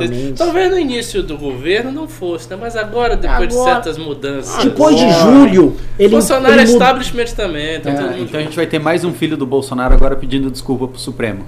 É Aumentou. possível, ele já pediu desculpas já pro resto todo já, né? Semana passada ele já saiu dando desculpa e o pai dele deu um relho nele. Me parece que, eh, assim, minha aposta é Gilmar Mendes passando Aí, pano. essa declaração do Eduardo, isso não foi estratégico, isso foi pura e simples burrice. Porque às vezes a gente fica muito se esforçando por achar lógica por detrás de tudo. Não, a declaração dele foi estúpida. Porque o Bolsonaro estava bem na narrativa. Porque estava contra a Globo, como você falou, a Sim. direita estava unificada. Aí, na mesma hora, os caras chegam, porque o AI-5, aí destrói tudo isso, toma pau da direita todo, o Kim vai na tribuna, mete o pau dele, depois ele é obrigado a pedir desculpas, ainda cai na mão do Gilmar Mendes e fica lá no colo do Gilmar Mendes que canta. Uma merda. Senta no colo do tio Gilmar. Deu. Vamos lá, próximo pimba. Não, acabou. Acabou? Pô, Renan, 15 pra Não, 10, não, não, deixa- pera, teve uns pimba amarelo aqui do. do... Hum, tá doido. Hoje não tivemos a presença do nosso grande mestre, tá? Estou até achando estranho, nem de Nuca Meira, tá? Alguém liga aí pra ver se Nosso ele tá rei, bem. nossa rainha, alguém avisa que é o seguinte, pessoal. Até pros, pros Mavis que vêm aqui, a rachadinha tem que rolar. Qual é? Estão lá nos gabinetes pra quê? Né? É bizarro, porque tem gente que vai ouvir falar, como assim? É brincadeira, tá, pessoal? Não tem ninguém em gabinete nenhum. Bom, acho que o programa está pode ser dado por encerrado. Com Queria comer- 750 pessoas assistindo nesse quero, horário. quero saber, é, quero, quero, Não, Veio, aumen- 670. veio aumentando a audiência. quero, por favor, palavras finais aí do Fofito e palavras finais do Ricardão. Eu vou deixar o Ricardo. É? Tá. Não, as minhas palavras finais é o seguinte. Não sejam teóricos de gabinete nem muito doutrinários. Vamos enfrentar os problemas que existem. O problema dos bancos é real, o problema da industrialização do Brasil é real, todos os problemas reais são reais e todos eles são passíveis de soluções liberais. Então, se vocês querem refletir junto, leiam os textos do, do MBL News. Vou voltar a escrever no blog, tem séculos que eu não escrevo Sim, naquele eu negócio. também preciso voltar. Depois de um fechamento desse do, do professor Ricardo, eu, eu só posso me despedir dizendo boa noite, meus reaças do coração. E é isso mesmo, né? Só avisando pra vocês, é, mantenham-se motivados, foco, fé, determinação. Se você não tiver com o seu mindset correto, você me desculpa, você nunca vai conseguir realizar os seus sonhos. Que o que interessa aqui, antes de tudo, é que você realize seus sonhos, é que você tenha coragem de enfrentar os desafios da sua vida, mas que você saia da zona de conforto, porque ficar na zona de conforto você nunca vai alcançar o que você quer. Então, enfrente seus demônios. Encontre o guerreiro que tem dentro de você. Uh, ah, isso, faça, coloque uma barba fina. Ho, ho, ho, ho. É, pra aquilo lá era um winner, né? A- a- o, o, se você vê um cara que fez uma raca aí no fim de semana, é coisa vergonhosa. Mas vamos voltar aqui. Mantenha-se. Olha, eu vejo muita gente, pouca gente falando de drive no Brasil. Coaches adoram falar, cara, eu tô com o drive certo. Eu tô com o drive, pega o drive aqui. Então tem que ter drive. E eu vou te dizer mais, se eu fosse virar um coach, eu fiquei pensando, eu queria o coach do overdrive. Eu tô no overdrive, entendeu? Eu tenho tanto drive que meu, meu drive tá no lugar certo, eu tô hiper focado nele. Então, com foco, fé, determinação, mindset, drive, overdrive, sob a batuta do nosso coach, do nosso mentor, tem mentoria, né? Nosso mentor, Mentoring. né? Que faz a nossa mentoria, Alessandro Mônaco, declara este programa por motivado. Você pode, você pode, você pode. Você aqui um-. Pedro, responde aqui comigo esse pimba de última hora. É, tivemos aqui o Anderley Pastreiro, ele deu 10 reais. A Oi é uma parte do sistema Telebrás privatizada por X. Virou uma empresa de gestão estranha, que agora tem um sério risco de ir à bancarrota e custar 100 vezes X para nós. É um negócio estranho esse, não acha? É, é verdade, né? É o problema de quem apoia o BNDES. Quem apoia o BNDES que explique isso. E tá aí todas as tretas com o filho do Lula para justificar os grandes projetos de campeões nacionais. É aquela coisa, dirigismo na economia é sempre uma bosta. Você pode. Vai comigo, Fred. Você pode. Você pode, você vai vencer.